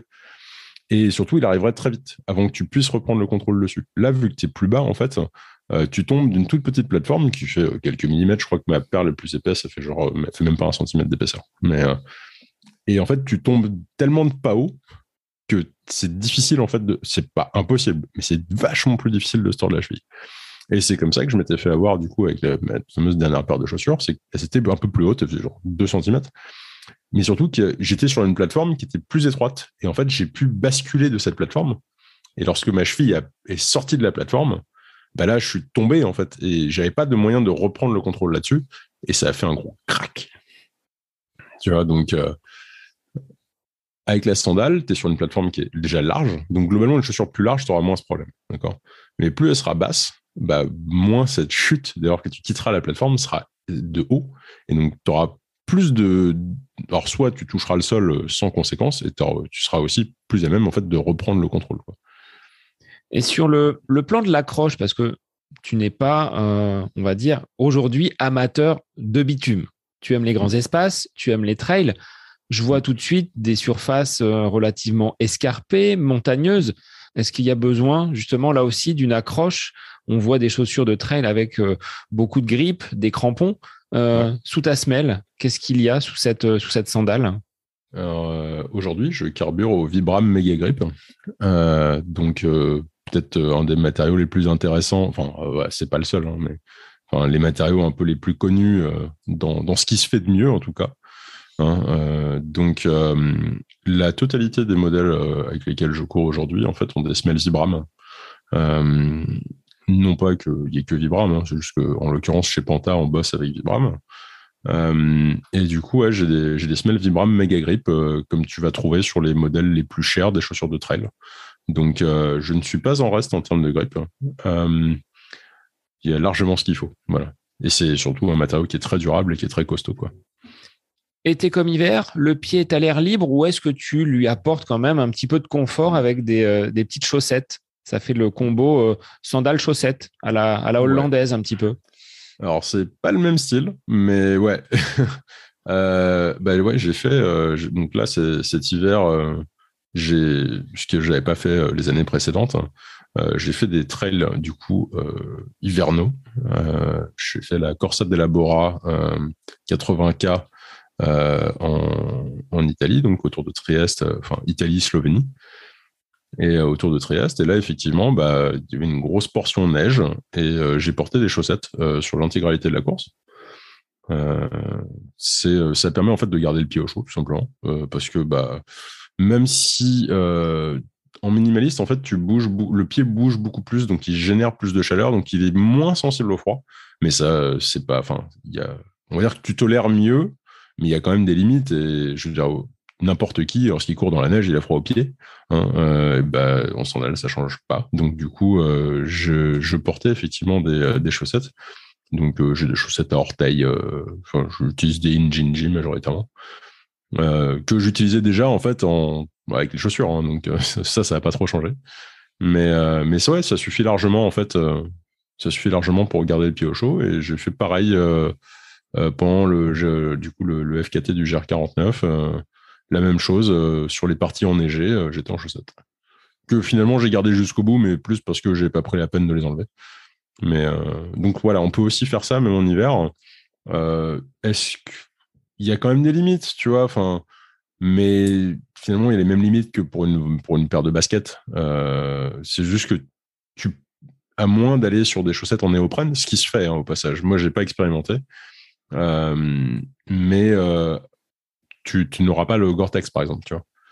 Mais l'option, l'option chaussettes en néoprène existe. C'est une possibilité. Et en termes de durée de vie, tu le disais, elles sont quand même résistantes. Une paire de sandales, elle t'emmène jusqu'à combien de, de kilomètres? Plus que les 300 de tes chaussures minimalistes que tu avais ouvert en mode euh, sandwich. Euh, alors, donc déjà, les chaussures, donc c'est les chaussures que je, je, cramais en, 300 km, c'était plutôt les Altra et les Topo. Hein. Donc, pas vraiment des chaussures minimalistes à proprement parler. Euh, la plupart des chaussures minimalistes que j'ai eues, elles ont fait au moins 1000 km minimum. bah, les sandales, c'est un peu pareil, voire même un peu plus. Mais là, je crois que la la paire qui a le plus de kilomètres au compteur, elle doit être dans les 600-800. Euh, écoute, elle a l'air encore neuve, donc euh, je pense qu'il y a de la marge. Euh, globalement, c'est des matériaux qui sont assez robustes. C'est une construction, qui est très simple. Et parce que tu n'as pas une mousse en EVA en fait, qui va se tasser avec le temps, tu as une durée de vie en fait, du confort qui va rester à peu près uniforme avec le temps. Mais, et la semelle en elle-même, enfin, sauf si sauf, si vraiment tu l'utilisais beaucoup, un smell trail beaucoup sur de la route, elle va durer assez longtemps. Donc, euh, ouais, ça, tient vraiment bien. faut s'attendre à faire euh, facilement deux saisons avec. Mais, mais facile, hein. c'est peut-être peut-être plus selon l'utilisation. Ça représente combien une paire de, sandales en comparaison avec une paire de, hmm. chaussures, euh, on va dire plutôt classiques? Alors, je vais prendre l'exemple vraiment de. Je prends pas l'exemple du sur-mesure hein, parce que c'est un peu différent. Voilà, moi, je l'ai fait sur mesure, mais euh, une paire de sandales chez Panta, ça vaut, euh, ça vaut moins de 80 euros. Donc ça vaut 79 euros euh, en standard, quasiment tous les modèles. Donc là, il y a quand même un, rapport qualité-prix sur la résistance, la durabilité et après avoir bien évidemment effectué une, transition, hein, on passe pas du jour au lendemain d'une chaussure, on va dire avec un drop très élevé à, à une sandale, mais les gens peuvent y trouver quand même euh, pas mal de, bénéfices. Aujourd'hui, tes mm. douleurs, périostite, euh, douleurs euh, donc au niveau des genoux, plus rien. Tu n'as plus jamais vraiment connu la, blessure. Mais je sais même, enfin, je me suis pas blessé depuis tellement longtemps. je me suis déjà fait, je, me, suis, je me suis froissé un muscle il y a, il y a un, an et demi, un truc comme ça. Voilà, c'était, j'ai eu 15, j'ai eu 15 jours de repos, mais ça allait, hein, c'est pas, voilà, rien de méchant. Mais, euh, sinon, ouais, non, les blessures, je connais plus quoi. Euh, et ça, c'est sympa quand même de jamais avoir besoin de s'arrêter pour les blessures. C'est plutôt cool. Euh, et en fait, ouais, ma dernière grosse blessure, c'était bah, ma paire de chaussures l'année dernière, en fait, que je voulais absolument essayer. Bah voilà, je me suis fait une jolie entorse. Et il faut savoir que depuis, je me suis retrouvé dans les mêmes situations, genre les mêmes conditions, tu sais, où tu, tu marches mal sur un truc. Et ben, je me suis pas fait d'entorse. euh, où j'en ai même fait des pires. Donc, euh, c'est pour te dire. C'est ça aussi l'avantage, c'est que tu es plus stable. Et puis le corps est peut-être plus en mesure d'encaisser. Enfin, les, toi, les, petits récepteurs mm. qu'on a sous les pieds, euh, bah, tu les fais peut-être plus travailler également. Tu, tu, perçois mieux en fait ce qui se passe. Euh, du coup, tu es capable de réagir en fait. en fait, c'est la, milliseconde de réflexe en plus qui fait que de toute manière, tu vas mieux encaisser. Peut-être que tu vas quand même réussir à te tordre la cheville parce que voilà, t'es un boulet, t'as pas fait gaffe, voilà, c'est tout. Mais, mais tu auras, plus de chances de sauver le truc. C'est surtout ça. Et du coup, bah, peut-être que tu vas tordre, mais tu vas tordre moins fort. Et du coup, bah, ça récupérera plus vite.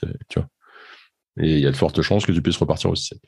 Et sur les trails, quand tu arrives avec tes sandales, on te prend pour un illuminé, pour quelqu'un qui euh, veut réaliser un, défi, ou est-ce que petit à petit ça rentre quand même dans les, euh, hmm. dans les mœurs? Ou est-ce que tu restes quand même euh, quelqu'un de, de, marginal dans les, dans les pelotons? Alors, c'est clairement marginal, je veux dire. Enfin, mais, mais je suis pas toujours le seul. Mais c'est, on n'est on pas nombreux. Ça surprend, ça intrigue. Majoritairement, j'ai droit très positif. Je veux dire, les gens sont plus impressionnés. En fait, ils se disent mais c'est pas possible. Et tu leur dis bah si, en fait, c'est possible. Enfin, en fait, c'est dur pour tout le monde. Tu vois. C'est juste que pour moi, c'est plus facile avec ça. Mais, euh, mais c'est, tu vois, c'est quand tu te, quand tu t'embarques sur un, je sais pas, un 100 km, un 80 km, un, 160 km, euh, bah, c'est dur pour tout le monde de toute manière. Donc, tu vois, moi, ce que je dis, c'est que je suis tout aussi admiratif, en fait, des autres, tu vois, que, que, enfin, je fais, moi, je fais juste ça à ma sauce, en fait, tu vois. Euh, mais ouais, parfois, on peut être, il y a des gens qui qui sont un petit peu, désobligeant vis-à-vis de ça, mais c'est rare quand même. C'est très très rare. C'est vraiment une, toute petite minorité. Euh, globalement, beaucoup de gens qui sont curieux, qui se posent des questions. Il euh, y en a qui viennent me, raconter euh, bah ouais, qu'ils ont lu Born to Run, ils sont intéressés au minimalisme, ils essayent ça, mais ils ne verraient pas faire ça en ultra trail, tu vois. Donc, tu vois, les gens viennent te raconter leur histoire, enfin, ça ouvre un peu le, le truc. Parfois, c'est pas, c'est pas aidant. Euh, déjà arrivé d'être sur des courses où j'avais besoin de me concentrer et truc, c'est que toutes les 10 minutes, il y a quelqu'un qui vient me poser des questions. Euh, bon, je t'avouerais que sur une course en particulier, j'avais triché. J'avais profité du fait qu'il y avait un gros drapeau canadien sur mon, sur mon dossard euh, pour faire genre je parlais pas français. Euh, ça, ça marche bien. Mais, mais tu vois, c'est juste que c'est, ça peut être difficile quand tu es, quand es un peu dans le dur de devoir expliquer. Parce que tu as envie d'être bienveillant, en fait. Euh, tu as envie de partager, tu as envie de, tu vois, mais parfois tu fais, écoute, j'ai un peu du mal à respirer là, donc. mais, mais ouais, ouais ça, ça, intéresse les gens. Et puis, euh, mais ce qu'il faut, ce qu'il faut voir, c'est que ma, ma, première course où je me suis pointé avec ma paire de sandales, euh, bah ouais, ok, j'avais des regards un peu de traviole. Et puis tout d'un coup, j'ai croisé quelqu'un d'autre qui en portait une paire aussi. Donc en fait, j'étais pas tout seul. Euh, bon, en général, je suis le seul. Hein, mais, mais voilà, parfois, parfois tu croises d'autres confrères en sandales et c'est assez sympa, quoi. Est-ce que tu envisages, Ben, d'aller encore plus loin et de lâcher les sandales pour là vraiment être pieds nus? Est-ce que tu fais des séances d'ailleurs euh, sans, les, sans les sandales, sur euh, herbe, peut-être pas forcément sur, euh, sur bitume Alors, sur, sur bitume, c'est plus facile déjà. Parce que c'est une surface que tu vois bien et qui est bien lisse et bien régulière. sur le gazon, en fait, tu sais jamais s'il n'y a pas un trou derrière, etc. Donc, en fait, en réalité, c'est plus facile sur les surfaces bien lisses et bien pleines. Mais j'ai fait un petit peu de pieds nus, un petit peu comme ça, à droite, à gauche. Mais finalement, c'est quelque chose que j'ai très peu pratiqué. Euh, non pas parce que j'ai pas envie, c'est juste que honnêtement autour de chez moi, c'est juste dégueu en fait. C'est pas c'est pas dangereux, j'ai pas j'ai pas peur de marcher sur un truc, c'est juste dégueulasse en fait. Autour de chez moi, voilà, je vis à Paris, c'est crade. Enfin tu vois, c'est en fait euh, tu le, bitume il est recouvert de sur de peau d'échappement, euh, il y a toujours des des trucs dégueulasses qui traînent partout. Enfin, ça donne pas envie en fait. Mm. Et mais en soi, je l'ai déjà fait. C'est juste, ça m'attire pas plus que ça. Mais euh, et puis aussi, euh, voilà, ce sera une adaptation à faire. Et pour pouvoir faire cette adaptation, parce que du coup, tu as, un autre, tu dois redévelopper un peu le pied un peu pour ça. Euh, bah, je le ferai sûrement le jour, où je serai dans un environnement qui me, qui me parle un peu plus. Quoi. Bon, bah, je pense qu'on a fait le tour de cette pratique justement donc de la course à pied. Alors là, vraiment à côté de tes pompes, en, en mmh. sandales. Qu'est-ce que tu prépares pour cette année 2022 Parce que là, dans quelques jours, tu vas t'envoler vers euh, une, une, région assez sympa, la Croatie, mm. pour euh, un, nouveau défi. Bah, je te laisse euh, en parler et puis présenter ce, ce nouvel ultra à laquelle, auquel tu vas mm. prendre part. Alors, c'est à la fois un nouveau défi et un vieux défi. En fait, c'est mon premier défi sandal il faut, euh, il faut voir que la, ça a été la première course, la fameuse première course à laquelle je m'étais inscrit en sandal, donc les 100 miles d'Istria en Croatie, donc une course de 167 km et 6500 mètres de dénivelé. Euh, et donc je m'étais inscrit en 2018 pour l'édition 2019. Et, et, sur cette édition 2019, il y a eu. J'étais, en soi, physiquement, j'étais à peu près prêt. Hein, donc, mais c'était vraiment censé être mon premier 100 miles. Euh, mais en fait, il y a eu un, petit accro en fait sur l'organe de la course, à la fois de ma faute et à la fois de la faute de la course, mais bon, sans rentrer sur les détails. Euh, et mon sac d'allègement en fait que je devais avoir à mi-parcours euh, était égaré. Je l'ai retrouvé après, hein, mais sur le coup, je suis arrivé à, je suis arrivé à 88 km et il était pas là. Et j'ai un peu paniqué, ça m'était jamais arrivé et euh, ça a un peu flingué ma course parce que du coup le tu vois tu, passes je sais pas combien de temps à essayer de comprendre où est passé ton sac euh, tu sors complètement de ta course ton niveau de stress il explose et mentalement voilà j'ai pas su repartir euh, l'organisation m'a invité à revenir parce qu'ils ont considéré qu'ils avaient une part de responsabilité hein. et euh, à noter que je suis le seul à qui ça soit jamais arrivé hein. donc vraiment pas de chance euh, et, du coup bah, je devais y retourner l'année suivante sauf que l'année suivante bah, c'était donc 2020. Euh, il n'y a pas eu beaucoup de courses en 2020. Euh, et, donc, bah, j'ai continué à me préparer pour ça, toujours en sandales. Hein. puis ensuite, du coup, je devais la faire en avril 2021. Bah, avril 2021, il n'y a pas eu non plus. Et j'y suis retourné enfin en septembre 2021, du coup, en sandales également pas le meilleur choix d'équipement. Ça s'est assez bien passé dans l'absolu. Mais euh, arrivé à 117 km, je me suis rendu compte que j'avais des sandales qui n'étaient pas tout à fait adaptées au terrain sur lequel j'étais. Et euh, j'ai préféré arrêter là. Euh, donc tu vois, c'est toujours le même projet sur lequel je travaille depuis un moment. Et là, du coup, j'ai revu un peu le matos pour aller avec une paire de sandales plus adaptée à ce genre de terrain. Parce que c'est comme tout, hein, tu vois, il faut, il faut un outil adapté aux surfaces sur lesquelles tu cours. Euh, et, là, du coup, bah, j'y retourne en fait pour concrétiser le fameux premier projet Sandal en fait, qui s'est fait un peu par hasard.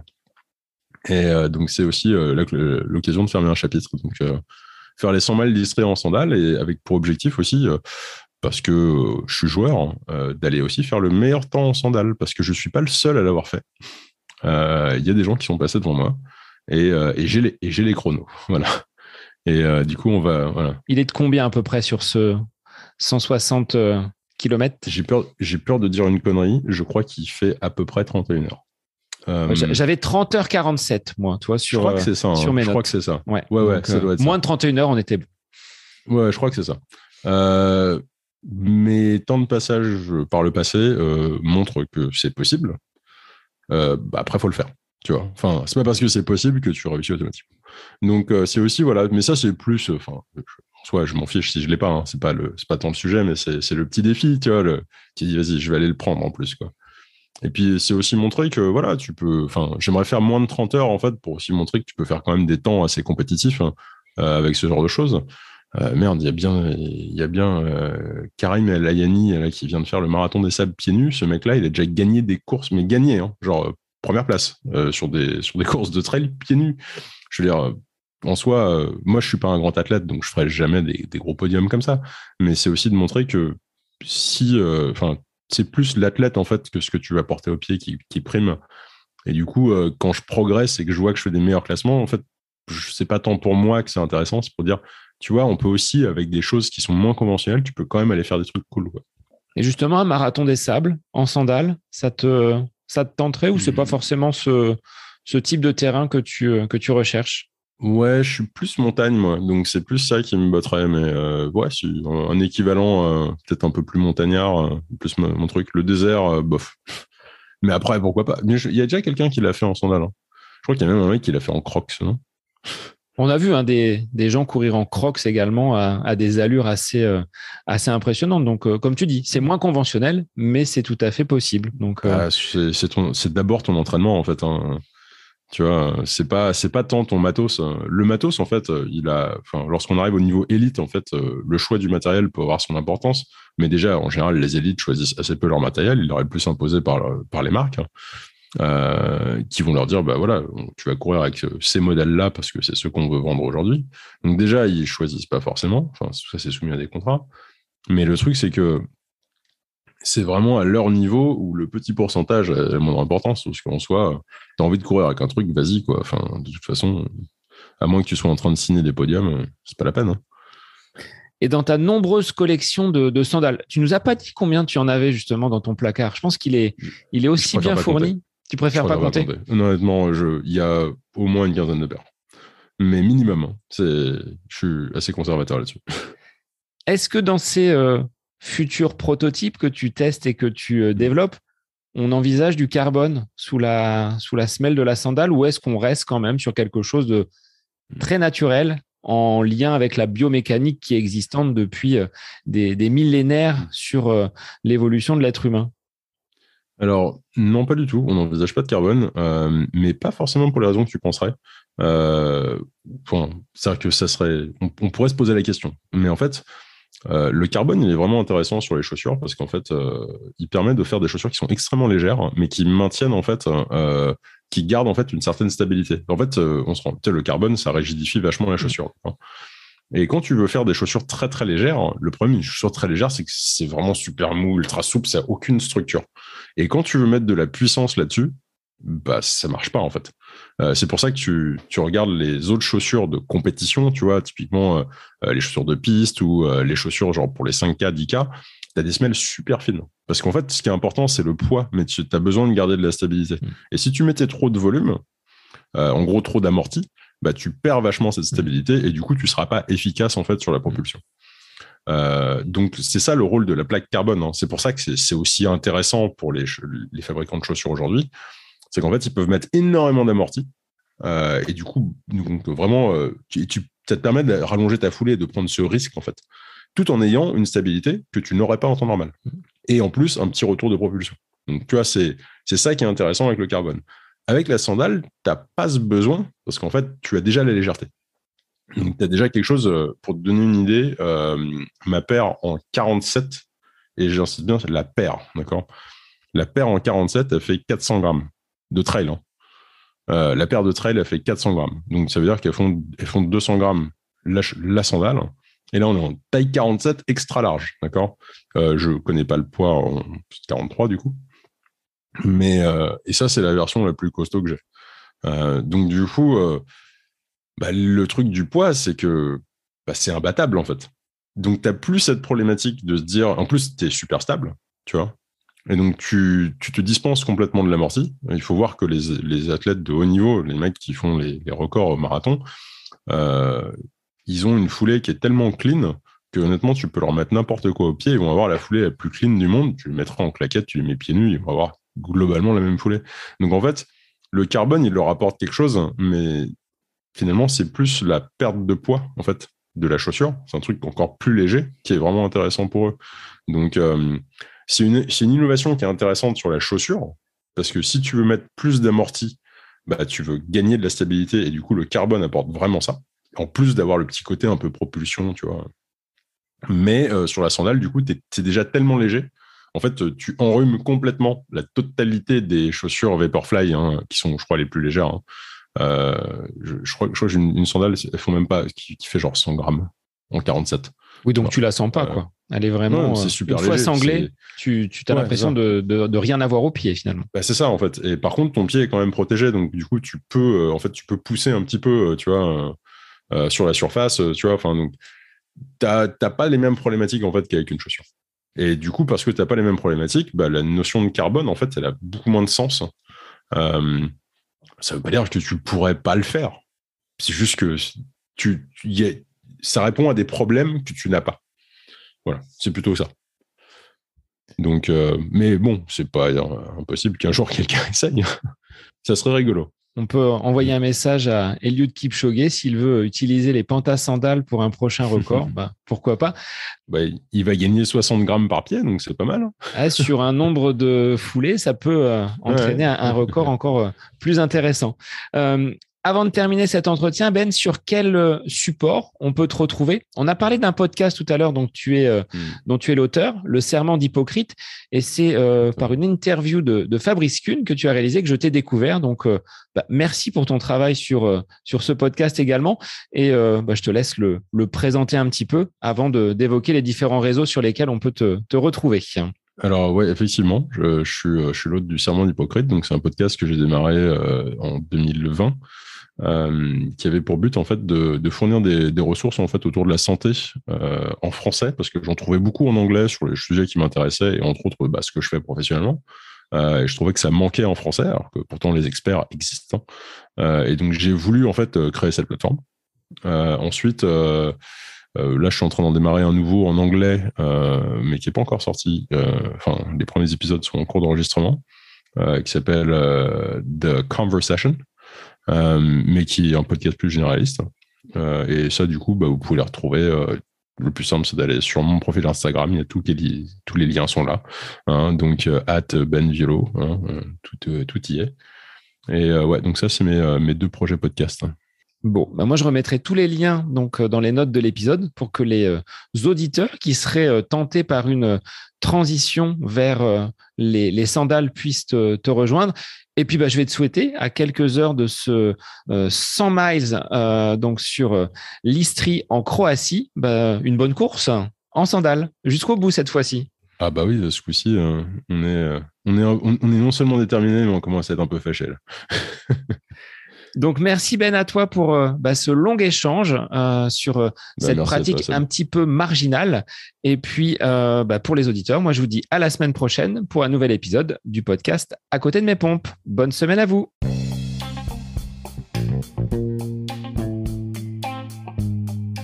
J'espère que cet épisode avec invité vous aura plu. Je vous remercie infiniment de votre écoute. Pour euh, faire remonter le podcast dans les classements, je vous invite à laisser une petite évaluation sur Apple Podcast, 5 étoiles, un petit commentaire, ça me fera énormément plaisir et vous permettrez au podcast d'être remonté, diffusé, euh, déployé sur euh, ces différentes plateformes de façon euh, bah, plus importante encore qu'il n'est actuellement. Et puis je vous invite à me retrouver sur les différents réseaux, hein, Facebook, Instagram. Laissez votre petit message, votre commentaire, ça me fait plaisir d'échanger avec vous.